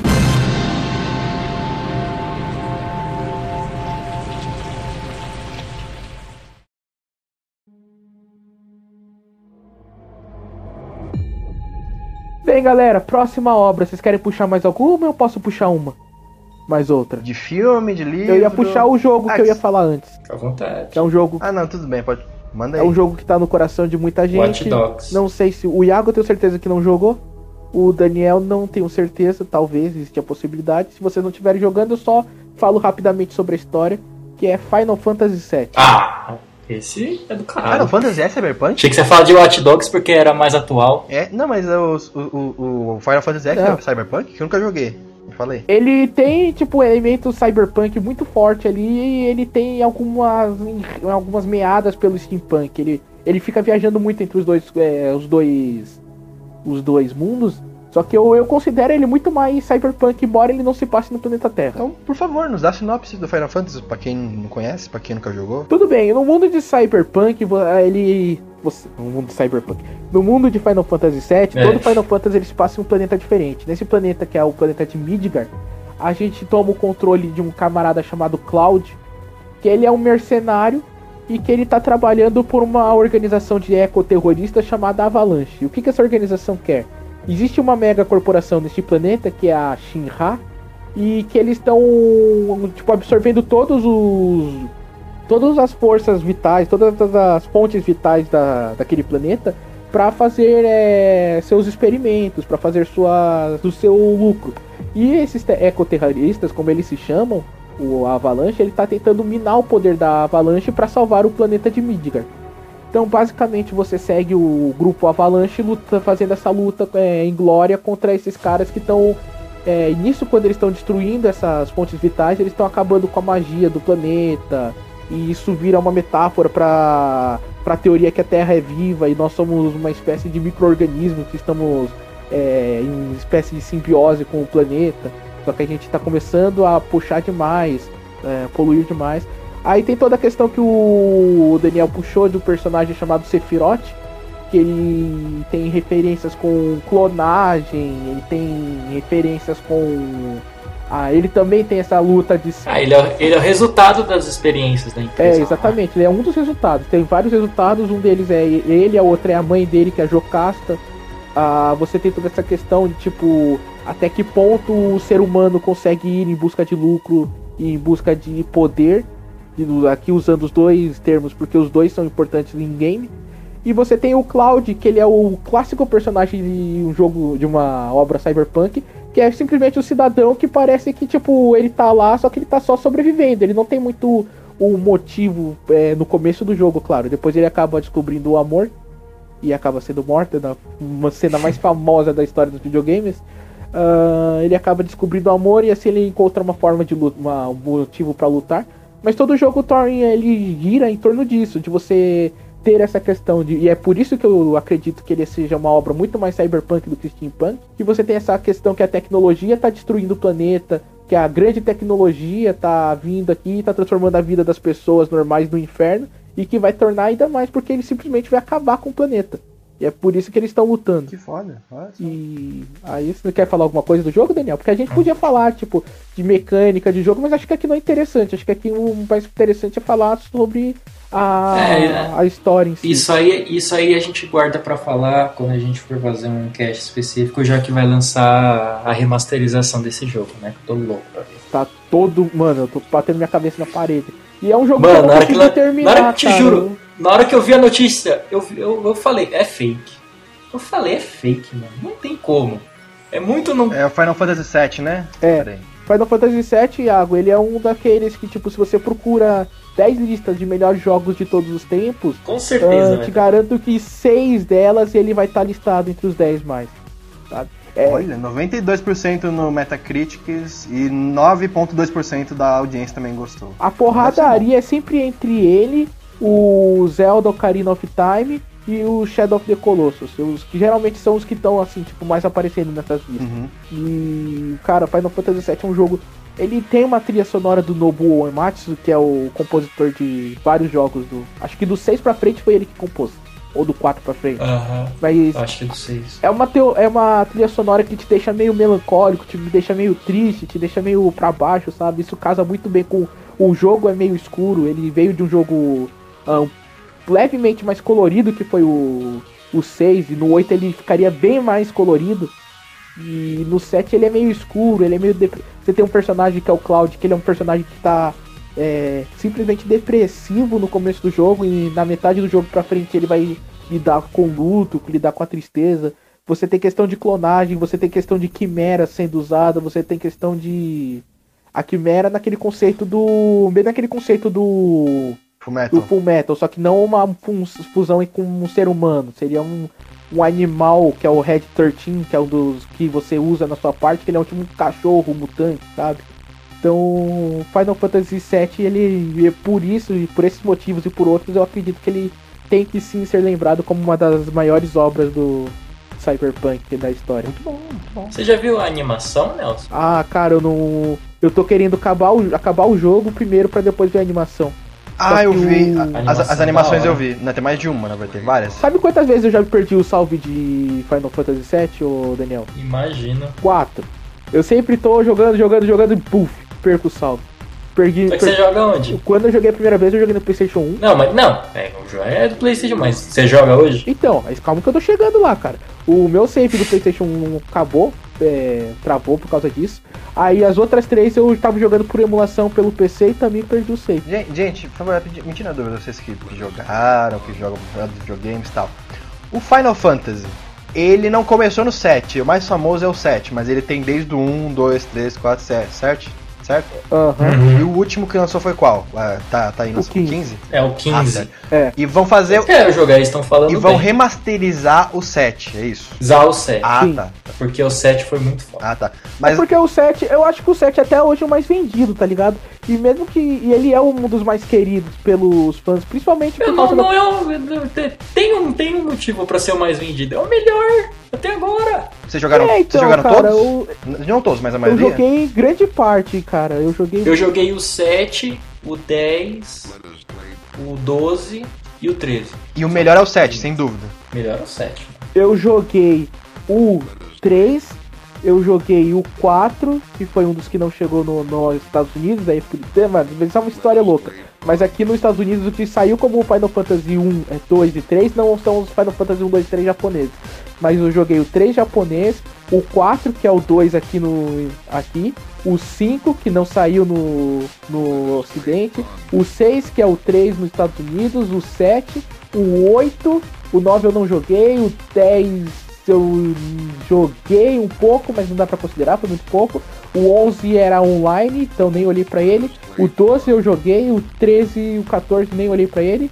E o 15 eu tô correndo atrás que eu vou comprar agora. O da hora, o da hora é que o nome do negócio é Fantasia Final, mas tem 15, né? Você tá ligado por quê, né? Uma Sei, trivia sei. rápida. Uhum. Por quê? Eu não sei, eu não vou jogar, pode falar. Porque a Square, que é a empresa do jogo, é, ela tava pra falir em 87. Tá fazendo 20 anos, por isso a gente no futuro vai fazer um. Futuro não, é, daqui a pouco a gente vai fazer um cast sobre Final Fantasy. Ah, então seria o último jogo deles, né? espertos. Eles fizeram. ah, É o Hail Mary. Esse é o último jogo deles, foi a última cartada, cara. É a fantasia final. Todos os jogos dele eram de fantasia. E eles iam fazer Olha, a fantasia legal. final, porque, tipo, eles iam falir, cara. Aí o jogo foi tão revolucionário pra época, inclusive o Mike tava jogando um dia desses pra, pro- pra estudar pro teste, que o. a galera falou, mano, foda. A empresa Square não faliu. Aí, em questão de anos, ela se tornou uma das mais poderosas dos videogames. É, no 16 bits ela era, se tornou gigantesca, talvez a mais a mais respeitada empresa. O que a Naughty Dog é hoje era a Square na Square so, é, era só Square Era só Não, Square, Square e se não me engano virou Square, é. é Squaresoft. Soft. Aí e depois agora ela é comprou Square. a Enix pra virar Square Enix. Opa, Play 1, nossa, eu vou baixar o emulador pra jogar depois. Nunca sei. Eu só assisti as animações e fiquei com vontade de jogar agora. Cara, mas é aquilo, você tem que ter paciência porque é um RPG, RPG cara. Aquele RPG, tipo, daquele jeito que você tá andando no mato e começa uma batalha aleatória. Você vai ter que gridar, ficar matando o monstro pra poder subir de level, pra matar os caras. Eu jogava Mas Ragnarok. aí- Eu jogava Ragnarok, não tem problema não. Tá, então você vai curtir, mano, porque a história, a história é foda pra caralho. Eu, isso que eu contei pra você, ela é tipo, sei lá, uns 15, prim- é, 15% do jogo, Daniel. Eu Acho que até menos. Que depois ele começa a explorar o Sephiroth e começa a fazer análises com a com a cabala hermética, que é uma coisa que você manja um pouco, né, ô Iago? Você que Uhum. gosta também de um pouco do. Então você consegue ver referências à cabala hermética. Tanto que o nome Sephiroth vem da árvore Sephiroth, a árvore da vida, a Sephiroth, que é o que você busca em alcançar na, na cabala, cabala hermética. Isso é um cast maluco pra, outro, pra outra hora também, né? Mas vamos lá, vamos puxar mais uma obra aqui. É, a gente já puxou um game, um. A gente já puxou um game, um fi- dois filmes. Bora puxar um quadrinho agora? Antes de entrar nos livros? Pode ser. É. Que tal, Nelson, falar de Pluto? Puta, mano, eu tava pensando se eu puxava Pluto ou não, mas eu fiquei em dúvida porque a gente vai ter que gravar um expresso disso quando acabar essa merda, cara. Vai, né? Vai. Não, não rouba que Pluto é minha indicação, tá? Já tô falando. Meu, isso aqui tá virando. Isso aqui tá virando um cast que vai dar origem a quatro outros cast. Não, mas é Não, mas é- justamente por isso que fazer esse tipo de cast é interessante, cara, porque a gente vai ah, abrindo as portas, é, a gente, é- ele é um cast introdutório pra casts um pouco mais explorados que a gente fez ou que a gente vai fazer. Mas assim, é que Pluto merece. Pluto merece Pluto pra caralho. Merece muito, cara. Ah, Iago, explique pro Daniel que não leu Pluto o que é Pluto. Pluto é assim. É, Pluto é assim, Pluto é um mangá, né? Um quadrinho japonês. Que ele conta a história do Geishiki, é esse o nome dele? Geishiki, né? Não lembro. É, Geishiki. Gesh- É, que é o nome, é o nome alemão, T, então né? desculpe que eu não sei falar o nome do personagem. É, ele não se passa num futuro. Pode, ser, pode dizer distópico, né? Onde a humanidade entrou em muitas guerras, e dentre elas a Terceira Guerra Mundial. E eles criaram. é, e já tinha robôs nessa época. Então eles criaram sete robôs eh, fodões, sete robôs mais, fod- mais picas do mundo para resolver os problemas da, da de guerra, essas coisas. E a humanidade meio que entrar em paz. Só que nisso que esses robôs meio que perdem né, a função, porque a, a humanidade está em paz, eles começam a ser caçados e assassinados, um por um. E o trabalho do Geishig é meio que investigar isso, o que, está acontecendo nesse futuro e o que está acontecendo. E, cara, é, Pluto é foda. Pluto, não tem outra palavra para definir Pluto senão foda. Pluto é muito bom. É errado dizer que o cara é um Blade Runner. É, Não, porque ele é um robô também. É, É, porque- por... Ele é, é, um robô ele é um robô. também, cara. A questão é que ele é um dos. Ele é um dos sete robôs mais poderosos do mundo. E tipo, todos os outros robôs mais poderosos do mundo estão sendo caçados e mortos. Entende? Porque qualquer questão. te- A terceira guerra mundial se deu por que razão?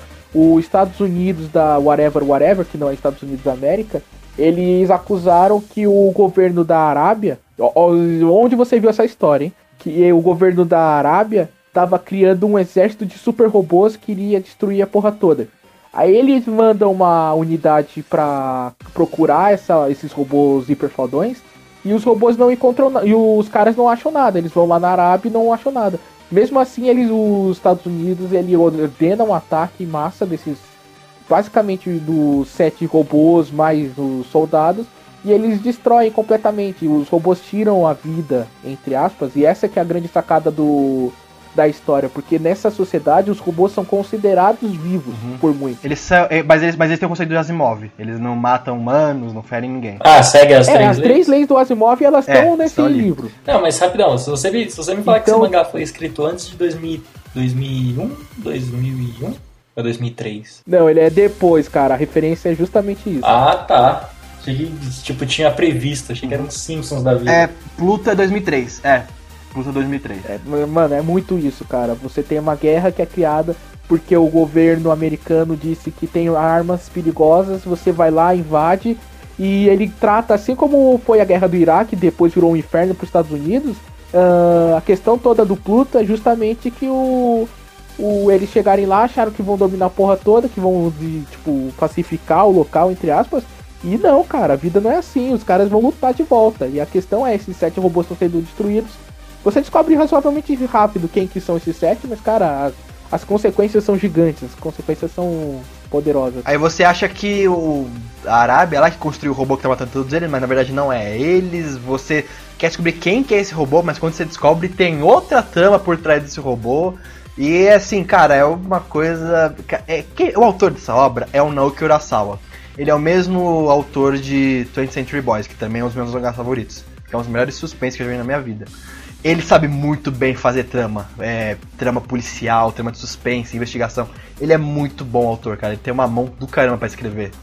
E pra desenhar também, ele desenha razoavelmente bem. E a questão que eu tava terminando de falar pro Daniel, Iago, que eu parei não sei porquê, é nessa sociedade do Pluto, os robôs eles são considerados seres vivos, só que tem uma galera que não aceita isso. Então, mano, ele tem referência com o Ku Klux Klan, bem forte até. O, a, a roupa que os antirrobôs usam é a roupa do Ku Klux Klan, só que eles usam KR em vez de KKK, tá ligado? E eles são os caras realmente muito escrotos. Eles começam a. Eles saem com tochas na mão assim pra matar os robôs. Só que os robôs são vivos, só que ainda assim eles não têm sentimento de verdade. Então, o que garante que esse robô tá vivo? O que, que é que tá falando que esse robô tá vivo? Foi um ser humano que criou uma lei? Foi um... Sabe, você sabe o que é melhor? É, nem os próprios robôs se consideram vivos às vezes. É o Geishic mesmo. Ele não reage porque ele sabe que o, o, cara não, o cara não tá errado, às vezes, de xingar um robô, alguma coisa. Porque ele não- Tanto que ele não pode, como às vezes ele pensa que, porra, eu sou um robô, eu não tô vivo, sabe? Cara, ele tem um dilema muito bom na história. Tem, tem anime Hum? também? Ou é só mangá? Não, tem, tem é só mangá, não foi adaptado pra pra anime ainda. Ah, eu baixo. Mano, lê, Dani, é muito bom, cara. Pluto é muito bom, velho. E, e você. E assim, ele tem bastante da cultura cyberpunk de ser. Tá, tá tudo na, na, na merda, tem essa discussão dos robôs.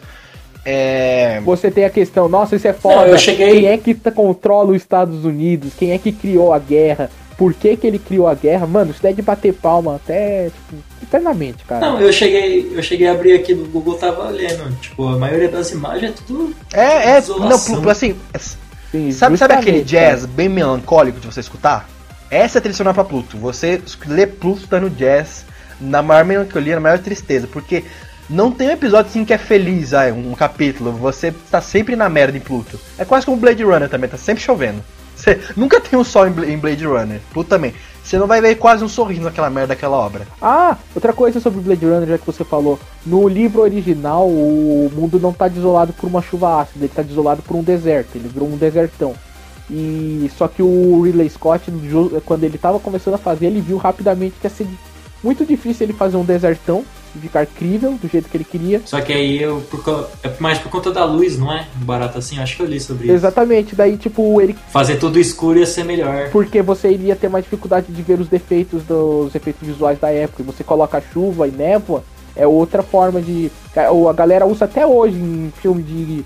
que tem que economizar um pouco em determinada cena de efeito visual, você coloca uma névoa na frente, você coloca uma chuva na frente, pra que a galera não perceba tanto que é um monstro digital que tá aparecendo na frente dela. Só que no agora do 2049, uma das primeiras cenas que mostra no, em todos os trailers foi justamente o Deckard, o Deckard, o agente K entrando num desertão. Que tipo, eles estão pegando isso do conto original. Achei muito interessante isso, sabe? Tipo, É que, agora, é que agora dá pra fazer, né? Mano? Mete um telão verde ali atrás. agora dá pra fazer, exatamente. E só queria voltar isso só pra explicar pra, pra quem viu o trailer e às vezes não tá muito ligado no porquê que Justamente. Mano, imagina, na época se tivesse internet de Blade Runner, os caras que leram o livro, viram, viram o primeiro trailer, viu que tá tudo chovendo. Nossa, caí matando, hein? Pô, matando em cima. Né? Tá louco, cara. E o. Aliás, é uma história triste, porque o Felipe K. Dick disse que era o filme que ele tava mais ansioso por ver. Sempre falou, ele foi até o. Morreu poucos dias antes da estreia do filme. Putz. Caramba, que fita. Ele morreu sem ver o filme. Tipo, ele sempre tava. Todo mundo metendo pau no filme por causa dos. Todos os problemas de produção que o filme teve. E o cara sempre defendendo o Ridley Scott. Diz que ele teve a. Foi o primeiro diretor que teve uma boa visão do que, que foi a obra dele e tal. E o cara morreu antes de ver o filme. É sacanagem. Mas rapidinho, volta pra Pluto, que a gente ia falar do Blade Runner. É, queria só voltar a falar também do. Uma coisa muito interessante do Pluto.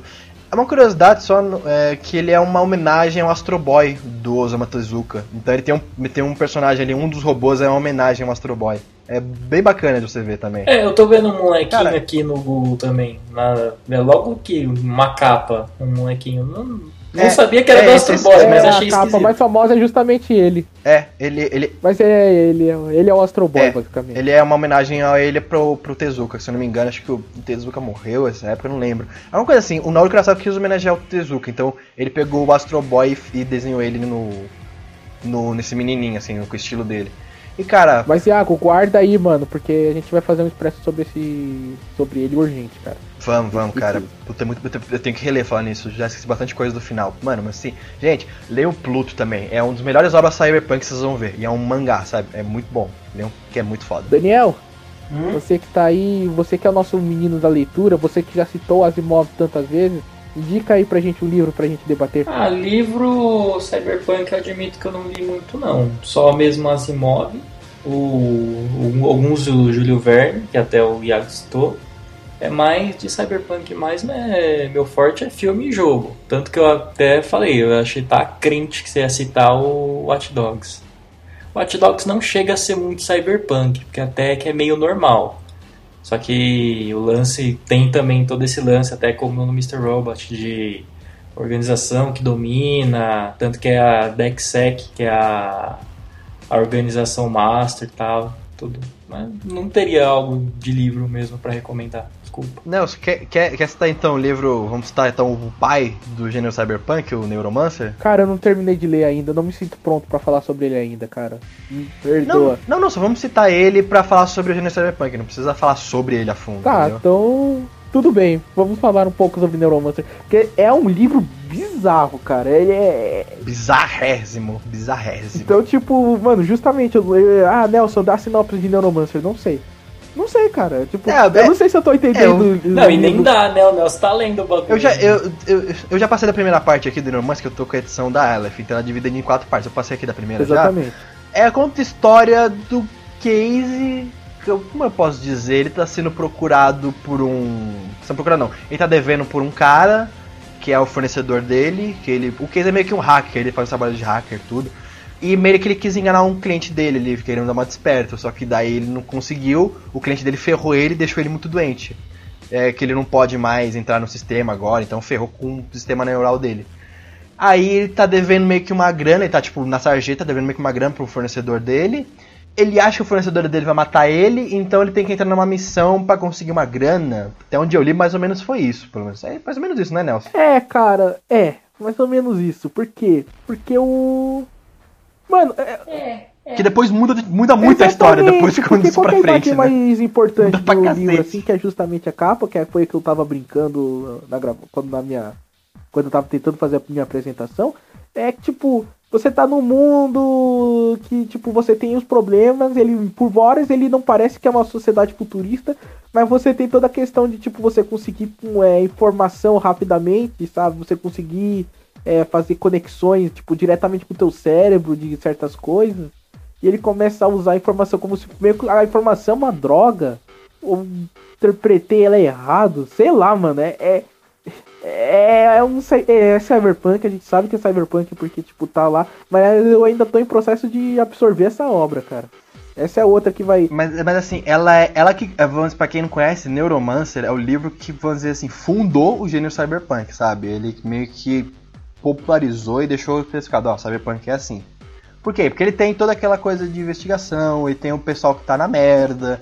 ele tem muito do clima, que o Cyberpunk ele é muito caracterizado pelo clima da obra.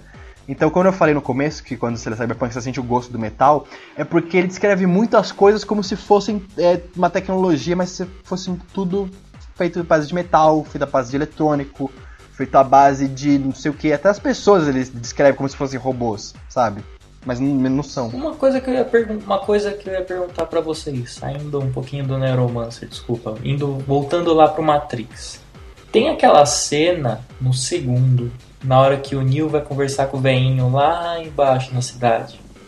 Estão lembrando? O velhinho Do conselho. é o arquiteto? Não, do, do conselho. Que eles estão na cidade lá em Zion. Ah, Ah, tá, eu tô lembrando. Que mostra umas putas de umas máquinas do caramba. Que ele até fala que ali é a máquina do abastecimento de água e não sei o que. sim. Ali, não sei, às vezes, te juro, quando eu assisto. Quando eu assisto o filme e vejo exatamente essa parte, eu, me- eu me sinto que nem no Final Fantasy VII. É que eu nessa parte eu me sinto. eu sinto saindo do Cyberpunk e indo um pouquinho pro Steampunk, não sei porquê.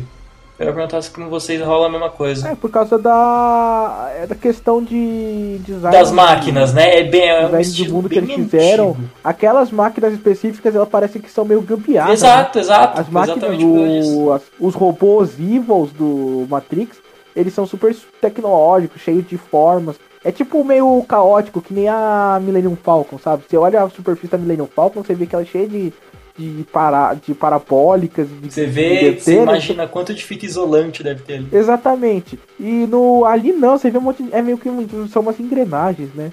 Então eu acho que just, Então, é, eu fico meio que nessa impressão, mas eu sei lá, queria saber se eu não sou louco, se eu não sou. Não, cara, isso daí é design de mundo, justamente pra mostrar que aquilo ali foi uma coisa que a humanidade meio que fez ah, nas, Na- nas pressas pressas. e tipo ah, jogando coisas, tá ligado? O que você, o que eles tinham ali, eles fizeram.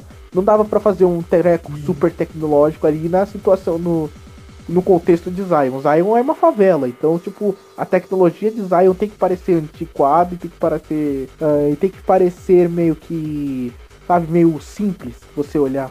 Mas eu ia fazer uma pergunta pra vocês. Outra obra que eu. Às vezes eu paro um pouco e assim fico interpretando, é um dos meus livros favoritos. Rapidinho, rapidinho, só pra finalizar aqui. Gente, a gente não falou muito de Neuromancer que a gente tá lendo, mas vamos fazer um expresso sobre ele, porque é uma obra importante, então a gente tem que fazer um expresso sobre ela. Exatamente. É. Então, tipo, ah, não falaram de Neuromancer. É, a gente vai falar, a gente tá lendo. Aham. Lembrando a vocês o que eu sempre digo, que, tipo, mano, aqui, principalmente aqui, nós estamos em pessoas jovens. Ainda não deu tempo da gente ler todas as obras do mundo, porque estamos em processo de. Mas principalmente o Daniel. O Daniel é doido essa doença. É. Beleza. Cara, um livro, não sei se vocês leram, mas tipo, que às vezes eu fico me perguntando se ele é realmente apenas uma ficção científica. No filme, com certeza é. O filme ele abordou, foi mais. Quando saiu o filme, ele foi mais pro lado cyberpunk. Talvez então seja mais interessante eu trazer o filme do que o livro. Que é o robô. Não, traz o livro. Filme não. Mente. Não, o livro é infinitamente é, melhor do que o o filme. Só que o livro, ele me parece uma ficção científica bem mais clean. Os problemas deles não são tão ah, grandiosos quanto os problemas que, que- o problema que é trazido do, do- Uhum, mas no eu, filme, eu acho que o. É, eu acho que. Não é cyberpunk. Eu não diria cyberpunk o filme, eu diria que ele é mais uma ficção científica mesmo. Não, o filme acho que é, cara. Você tem toda a questão dos robôs sendo. Sabe, a É, questão do robô se que tá rebelando. sonhando. Mas, mas assim. O filme, o filme é muito aquele futuro limpinho, com tudo branco. Não é cyberpunk. Filme não. É, não, mas, mas, mas assim, me, me lembra uma coisa. Tem a corporação ali querendo fazer ou é só aquela máquina zona no final? Tem a corporação. Tem, a US, US Robotic, né? Ela é a corporação Evil que tá fazendo a porra toda. É por isso que eu tô É falando. que eu só me lembro do- muito do, da robozona lá querendo discutir com o Will Smith lá que que era robô ou não, porque. É, a Vicky. É, porque. Porque, Porque, me lembrava muito cara- 2001 esse final. Me lembrava muito 2001. Isso é uma coisa que eu, aliás, que, tipo, uma das coisas que eu falo, que o, o filme, ele, eles pegaram o livro, bateram no liquidificador, que saiu, eles gravaram. O, existe, no livro são 9 ou 10 contos, eu nunca lembro exatamente qual é o número correto de contos, Se eu não me sobre... engano é 10. Exato. E um dos contos você fala sobre um robô que tá tentando destruir a humanidade. Só que é um robô meio, e é um conto humorístico, que é o que é o conto do, do robô que, tipo, ele tá numa nave, é uma robô, aí ela entende que o Tipo, ela entende que o ser humano é o câncer da sociedade e pra você destruir, o- salvar o planeta, você precisa destruir a humanidade. Só que ela é totalmente meio que sem foco, ela não consegue controlar os próprios asseclas dela, sabe? Esse aí, não, nossa, esse é foda. Aí, então, é, tem dois, tem dois Não, personagens. não, não. Oi. Não, só rapidinho. É que vocês falam. Mas antes disso, dá pelo menos a sinopse do que, que é o livro do Eu Robô. Pra quem nunca leu, né? Que você tá falando, já o pessoal não vai entender. Tá. ah, É assim, o Will Smith, ele é um detetive. não, o Smith não. Fala do, do livro. Mano, eu né? te juro, quando eu comecei a ler o robô, eu te juro, eu achei que eu ia ler não exatamente a história do filme, mas algo base é, que foi adaptado daquilo, entendeu? então, mas é justamente o não, né? Não. Você tem. O Eu Não, Robô é o vou- seguinte, o, o livro, tá? Uhum. Eles são 10 contos, eles vão passando meio que em ordem cronológica. Ah, então você tem personagens que se repetem entre um e ele, só que cada conto é separado um do outro, são momentos diferentes. E o que, que ele faz? Ele criou as três leis da robótica, que é um robô não pode é, ferir um ser humano, um robô não é um robô tem que obedecer um ser humano desde que ele não fira a primeira lei, e um robô ele pode lutar pela sobrevivência desde que ele não fira a primeira nem a segunda lei. E essas três, se você analisar elas, elas são perfeitas entre si. Uma impede que a outra. que um robô cause merda por causa da outra. Entende? Curiosidade, Ah. ele, ele fez esse livro em 1950. O Asimov era muito foda, cara.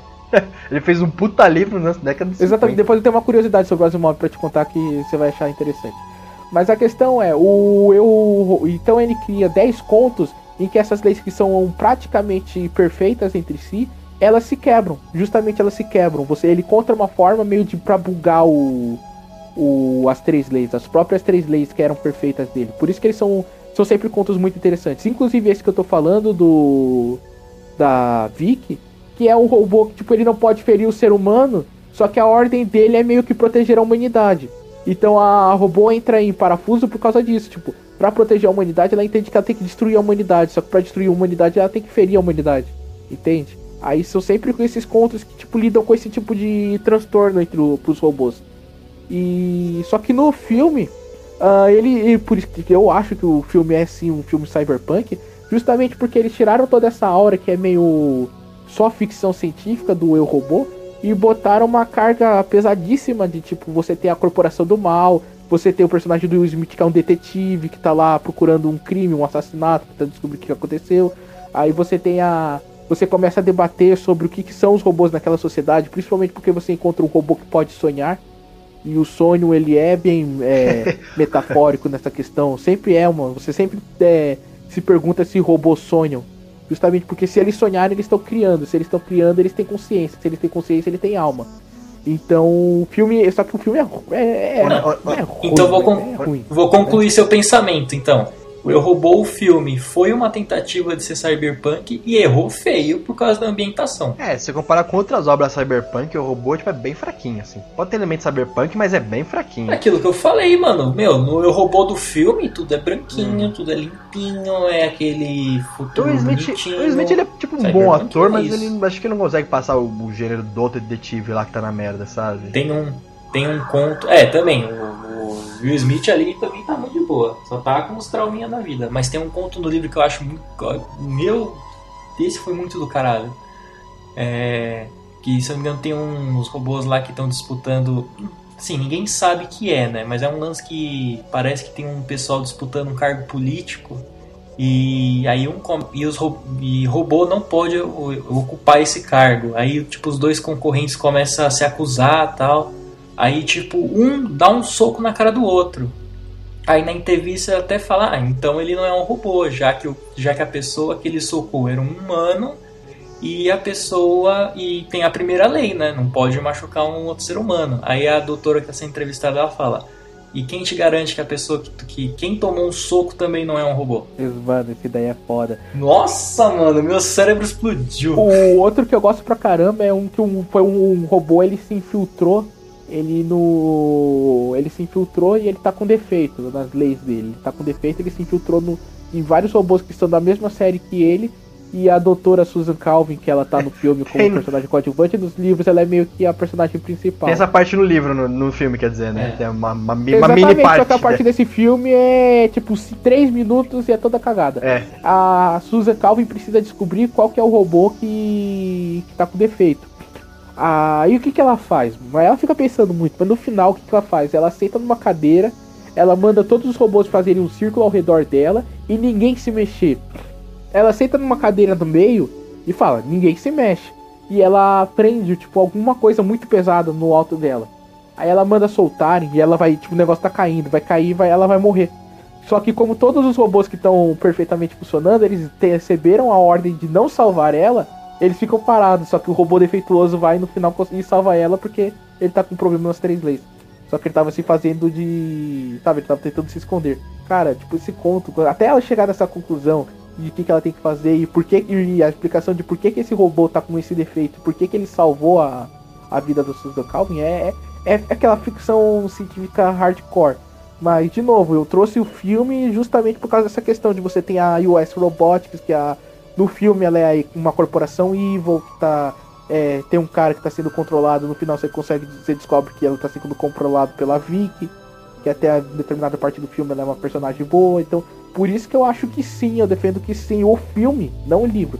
Mas o filme, ele é um filme que tem momento cyberpunk ali. Ele tem um pouco de cyberpunk no seu DNA. Uhum. Agora, Nelson, eu te pergunto. Você pegou, você que viu, você que viu o filme do Eu Robô e agora tá lendo Pluto. Fala aí a diferença dos dois, de um, do, deles conseguirem adaptar Asimov com Cyberpunk. Mano, eu vou dizer pra você, cara, tipo. Puta, velho, é que até é injusto, cara. É até injusto, né? É injusto. Essa... Mano, o Eu Robô já nasceu errado. ele já nasceu errado. Ele é um livro que não deveria. Ele deveria. Se ele fosse usado como uma base, sabe, pra fazer uma série, eu até entendo. Porque são contos curtos. Nossa, você da hora, hein? São, de- são uns 10 contos, né? São, São muito 10 bons contos, todos. então tipo, você não precisa adaptar 10 contos, mas é o que Black Mirror tá tentando fazer, sabe? Ser uma série que contos. por mim a gente escrevia um roteiro e mandava pra gente. Mano, eu, eu penso Porra. nisso todo dia, ô, Daniel. Sempre me bate preguiça porque eu tô escrevendo outras coisas no momento. Mas tipo.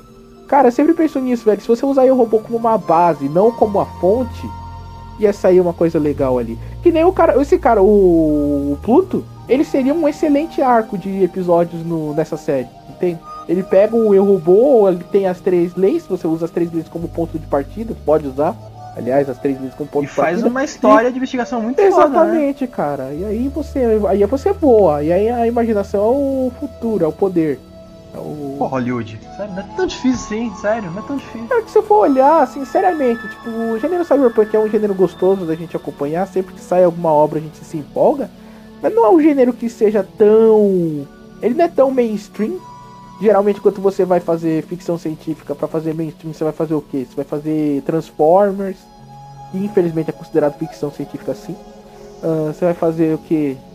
Sei lá, mano, o que, que faz sucesso hoje? Embora vocês digam que não, mas considero sim Star Wars é uma ficção científica. Velozes Furiosos tá virando, mano, tá virando. Ah, puta, pode crer, né? Transformers chega a ser quase um steampunk, quase. Bom, mano, não, cara, eu acho que é simplesmente um filme de extraterrestre, tá? extraterrestres ah, bizarros mecânicos, sabe? É Tipo, É, ele- verdade. é o verdade. que, o que Hollywood busca fazer, aqueles gigantes de aço, sabe? É, são esses filmes mais família, são esses filmes mais. Essa ficção científica um pouco mais leve. Sempre que você vai fazer um cyberpunk, você vai pra uma- um peso tanto moral na história quanto de ah, uma importância que se dá muito a tipo a. Como que eu posso explicar isso? É tipo, não são obras que você vai fazer com grandes cenas de ação, sabe? Que vai vender, sabe? Você vai fazer um trailer cheio de explosão, assim, tipo, ah, isso aqui é uma obra cyberpunk, se empolga e vá pro cinema. Não, então é meio complexo, cara. Você não tem. No cinema você não tem muitas obras. No próprio videogame, você tem recentemente o primeiro jogo da Dontnod, que depois iria fazer o jogo dos meus jogos favoritos da vida, acredito do Daniel também, que é o Life is Strange. Mas antes eles fizeram o Remember Me, que é. que tem conotações cyberpunkísticas, mas não fez sucesso. Ahn, tem- é, o cyberpunk é complicado, cara. É complicado. Não é tão. Não, é, não são tantas obras assim que É complicado. que se encaixam.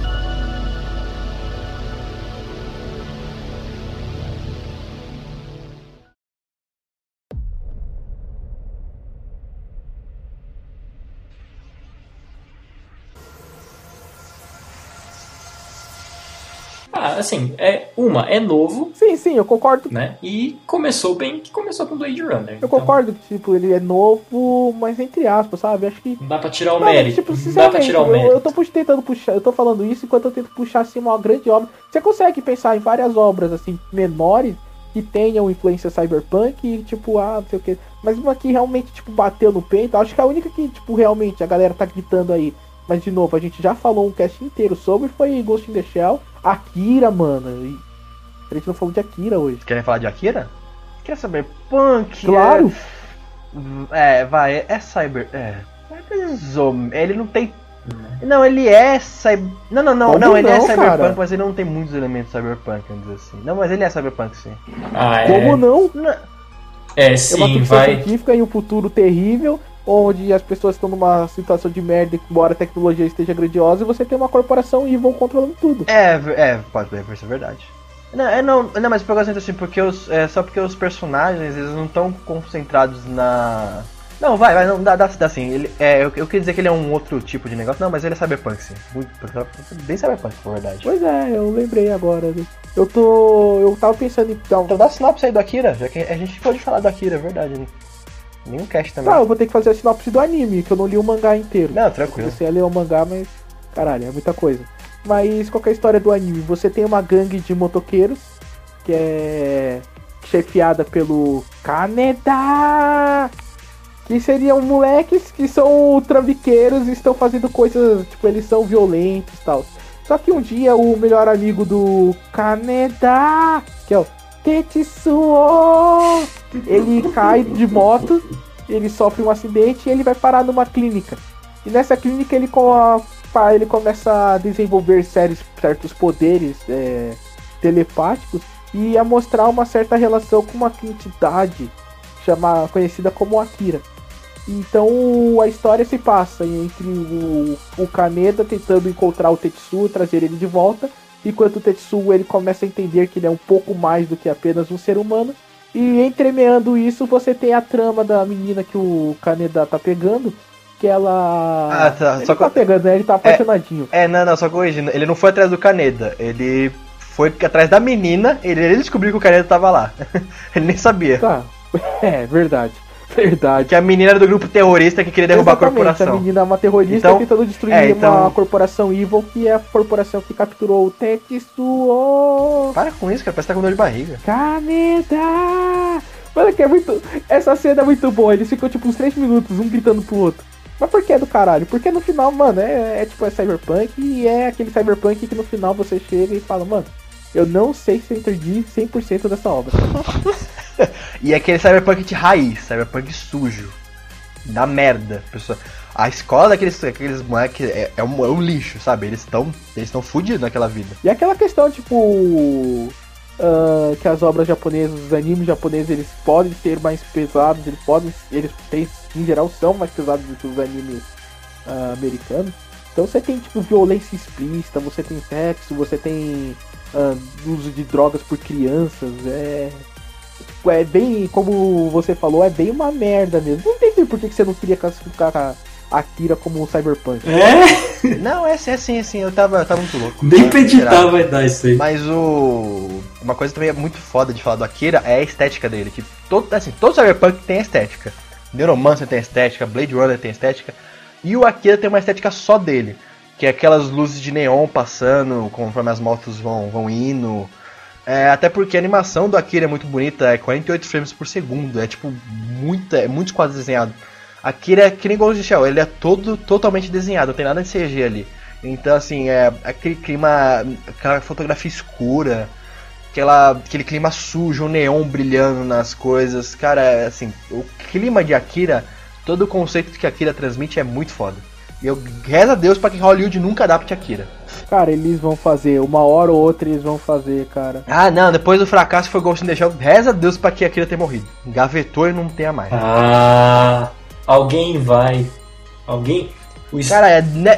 pelo amor... HBO, pelo amor de Deus, HBO estagiário adapte, da Netflix Akira. que propôs Death Note tá pensando em alguma Pode coisa. pegar o mangá, o mangá tá completo, adapta ele pra história. O mangá é muito foda. Adapta, faz uma série do Akira. Não deixa na mão do estúdio. Não, é. A, A HBO vai fazer série. A HBO vai fazer série. Não, pelo amor de Deus, torço que a HBO eu confio. Agora não dá na mão de estúdio Hollywood. Cara, eu não confio mais na HBO, sabe por quê? Uma palavra. O ótimo. Ah, é verdade, tem ótimo. Ah, eu, eu tô curioso pra assistir. Eu fiquei meio animado. Deixa essa porra quieta, mano. Não é assim, ó. Mano, isso daí, isso aí sim vai ser uma aposta assim, que eu vou fazer com o Iago quando tiver sair. Mas, mano, que eu vou apostar uma coisa pesada que eu quero me vingar dele. Se o ótimo na série da HBO for boa, sei lá, eu vou fazer a crítica do. Mano, sei lá, um filme muito louco aí. Ah, Larissa gente. Larissa Manoela. É, agora 15 anos, agora falou vez. Larissa Manoela, vai fazer o filme da Larissa Manoela, beleza. Pode ser, mano, porque esse vai estrear, vai tá, começou a gravar agora, né? Vai estrear o quê? Em 2019? 2018, aliás? Não, não, ano que vem acho que já, vem, já sai. Então, ano que vem é 2018. Já, já anota, já anota isso. Tá tranquilo, vou até pegar aqui, cara. Mas assim, tipo, tem. É, não, tipo assim, olha, esse, calma, antes de tudo. Se eles fizerem a série ou não, o Watchmen vai continuar ali. Então, sabe, não vai mudar nada no Watchmen, vai continuar a série foda ali. É, e outra coisa, assim, fizeram o Before Watchmen, que é o antes do Watchmen, e cara, as histórias são boas. Principalmente a do. a do. do White lá, do Ozymandias. É muito foda a história dele. É que eu concordo com. É que eu concordo um pouco com o Alan Moore, dele, do pessoal até ficar explorando quadrinhos, né, essas coisas que não precisa e tal. Mas assim, o Before the Watchmen não é uma história ruim. É- as histórias são boas, praticamente todas elas são boas. E assim, se eles focarem numa coisa mais Before Watchmen na série do Watchmen, vai- vai ficar bom. Ah, mas já falou que não vai. Material já tem, só, só adaptar. Não vai.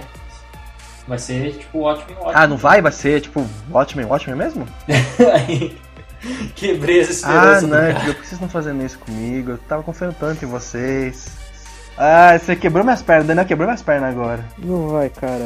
Isso não vai. Ah, não, não será uma adaptação, será uma coisa meio que. Eu tô vendo aqui agora, não vai ser uma adaptação, vai ser uma coisa, sabe, inspirada.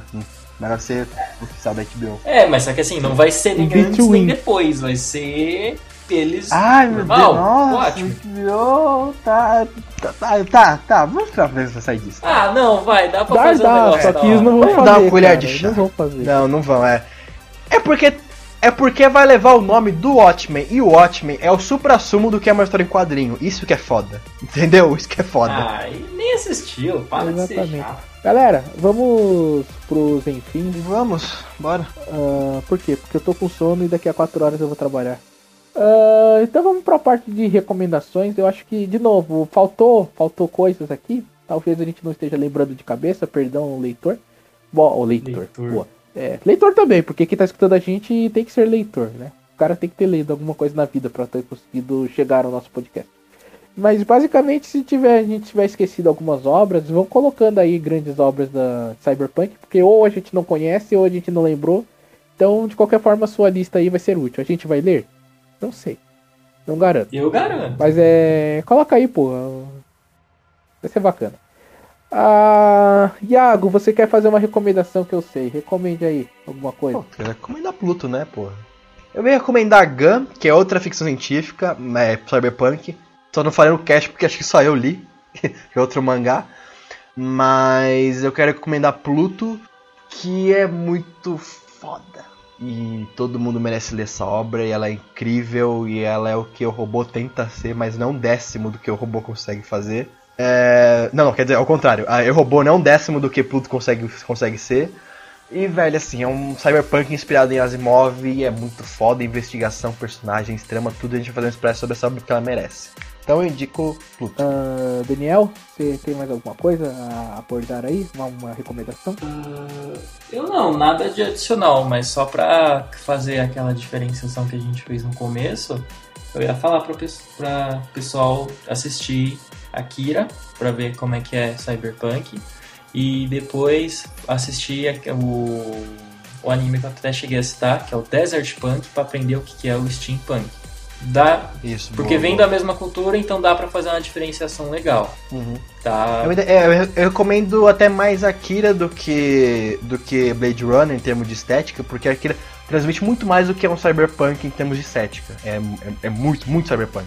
Ah, eu, eu só não vou falar do Blade Runner porque aí vai ficar parado. É como o Nelson falou também, realmente, o ritmo é bem lento, então pode ser que a pessoa acabe não, Não, o gostando. Nelson não, acaba eu nem não reclamo do ritmo de. Eu Blade falei, Runner, é, eu falei do ritmo, ah, ah, é- desculpa, desculpa. É. É porque Eu- o Nelson é muito paga-pau nesse filme. eu Não, eu sou realmente muito paga-pau desse filme, eu não acho que o ritmo dele seja problemático. Eu, tô, falando- eu sei É que um ele é mais vai. lento do que. Eu o sei que ele ritmo é, é, mais. problemático. Não, é, o ritmo é problemático pras pessoas em si. Quem quer, quem quer se joga na obra, quem entra de cabeça, assiste de boa. Agora, o público que vai assistir pela primeira vez vai ter problema com o ritmo sim. Exatamente. É lentinho. Exatamente. Ah, eu, eu, como pra recomendar, ah, existem sim obras que eu não deixei de fora aqui, porque eu acho que tipo, a gente, além de pegar obras que sejam mais representativas, a gente tentou pegar obras que sejam um pouco diferentes entre si, certo? Então a gente pegou um filme mais antigo, um filme mais novo, a gente pegou uma anima um anime, um mangá e um livro. Cara, mas tipo, eu queria recomendar muito fortemente alguns filmes que são baseados na obra de Philip K. Dick. Que o Philip K. Dick, praticamente todos os livros dele, todos os contos dele são contos cyberpunk. Você pode ler qualquer coisa que esse infeliz escreveu, que vai ter alguma coisa de cyberpunk ali no meio vai ter. E, então, mas eu queria recomendar alguns filmes dele que a gente não colocou aqui, porque a gente já tinha falado de Blade Runner, que é o grande filme baseado na obra dele, mas que tem é, referências a. a. Referência não, mas são cyberpunk sim. E que o, quais são esses filmes que eu queria recomendar então? São justamente Robocop e são. e é o Vingador do Futuro. Mas espera aí, qual Robocop? Primeiro, pelo amor de Deus, né? Tá. O primeiro. Ah, tá. Não me vem com o do Padilha que eu dou na tua Eu cara. gostei do de Padilha, sabia? Eu vou ser sincero, eu gostei do de Padilha. Eu gostei, eu gosto de ideias do, do Padilha. É, mas o, o Padilha tá muito pas- pasteurizado, né? Pelo, pela Hollywood ali. O problema é que não dá pra você fazer uma. Você não consegue fazer um remake de um filme do Paul Verhoeven. Uhum. Mas o Robocop, o remake do Padilha, do Robocop, ele é infinitamente melhor que o remake do. É, qual que é o nome do desgraçado do. Que fez o remake do Vingador do Futuro? É o cara do Anjos da Noite. É o Scott Speedman. Não, Scott Ah, Speedman é o ator. Ele Não é vou o... lembrar. Tá, vocês sabem o que, que é, o infeliz. O cara que dirige pra, por aluguel. Ah, mas os filmes originais, o Vingador, tanto o Vingador do Futuro, acho que até um pouco mais do que Robocop. Porque Robocop, o que é realmente tecnológico é o próprio Robocop. Mas o Vingador do Futuro tem toda essa questão de você ter muita tecnologia, você tem toda essa questão, tipo, também de das colônias espaciais, eh, que é sempre uma coisa que tá ali, você tem a corporação Evil, você tem uma investigação por causa de um crime. E o Robocop é a mesma coisa, cara. Então eu fortemente indico esses dois filmes pra vocês, caso vocês não tenham assistido. São, como são três clássicos, a Trindade Blade Runner, Vingador e Robocop, então é difícil você não ter assistido. Mas caso não tenha assistido, faça um favor a si mesmo e faça isso. Alguém tem mais alguma coisa a dizer? Não, Ou eu posso fechar pra ir dormir? por favor, vamos dormir logo. Então, galerita, muito obrigado por ter escutado esse cast até aqui. Se você não tropeçou num celular que tivesse esse cast gravado, então você sabe que você encontrou no site bookstimebrasil.com.br. Você sabe também que nesse site nós colocamos críticas, nós colocamos alguns artigos, ou vamos voltar a colocar alguns artigos ah, sobre cinema, sobre livros, sobre ah, séries, sobre eh, quadrinhos. Você tem alguns poemas da Raquel, você tem os contos de. Ah, você não tem mais contos, os contos pararam. Eu peço desculpas por isso. Mas você tem várias coisas para você se divertir e se deleitar enquanto você toma um belo, uma bela xícara de café. Nós temos o- uma página no Facebook, curta lá. Nós temos o. o um, blá, blá, blá. Nós temos um canal no YouTube que é o Caputino. Quer? Não. Qual que é o canal? Qual que é o nome do nosso Caputino. canal? Nunca lembro. Cappuccino Time. Cappuccino Time. Caputino Time, que é o nosso canal, onde a gente coloca pocket reviews, a gente faz alguns quadros, alguns outros quadros sobre sobre cinema. Em breve vamos ter novidades, nós estamos trabalhando forte para isso. E eu acho que é isso, galera. É, eu- Se eu esqueci alguma coisa aí, ó, você sempre termina as minhas, os meus encerramentos. Não, eu, eu ia comentar isso agora, Nelson. Terminou direitinho, hein? Tá aprendendo. É, né? Só isso mesmo. Caralho, eu, eu tô, tô crescendo, mano. É que só Porra, falta fazer uma tá. abertura decente e eu tô e eu eu vou virar mocinho. Ah! Mas então, galera. Gente, muito obrigado e até mais. Falou.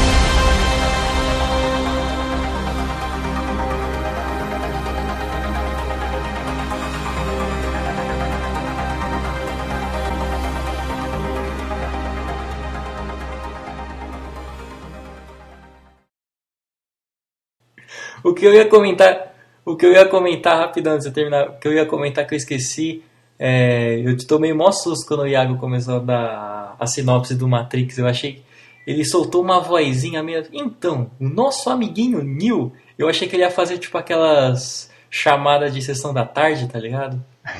o nosso amiguinho Neil. Esse garotinho do barulho vai se meter em altas confusões quando este careca chegar na sua vida dele. Ele vai descobrir que sua vida era uma mentira.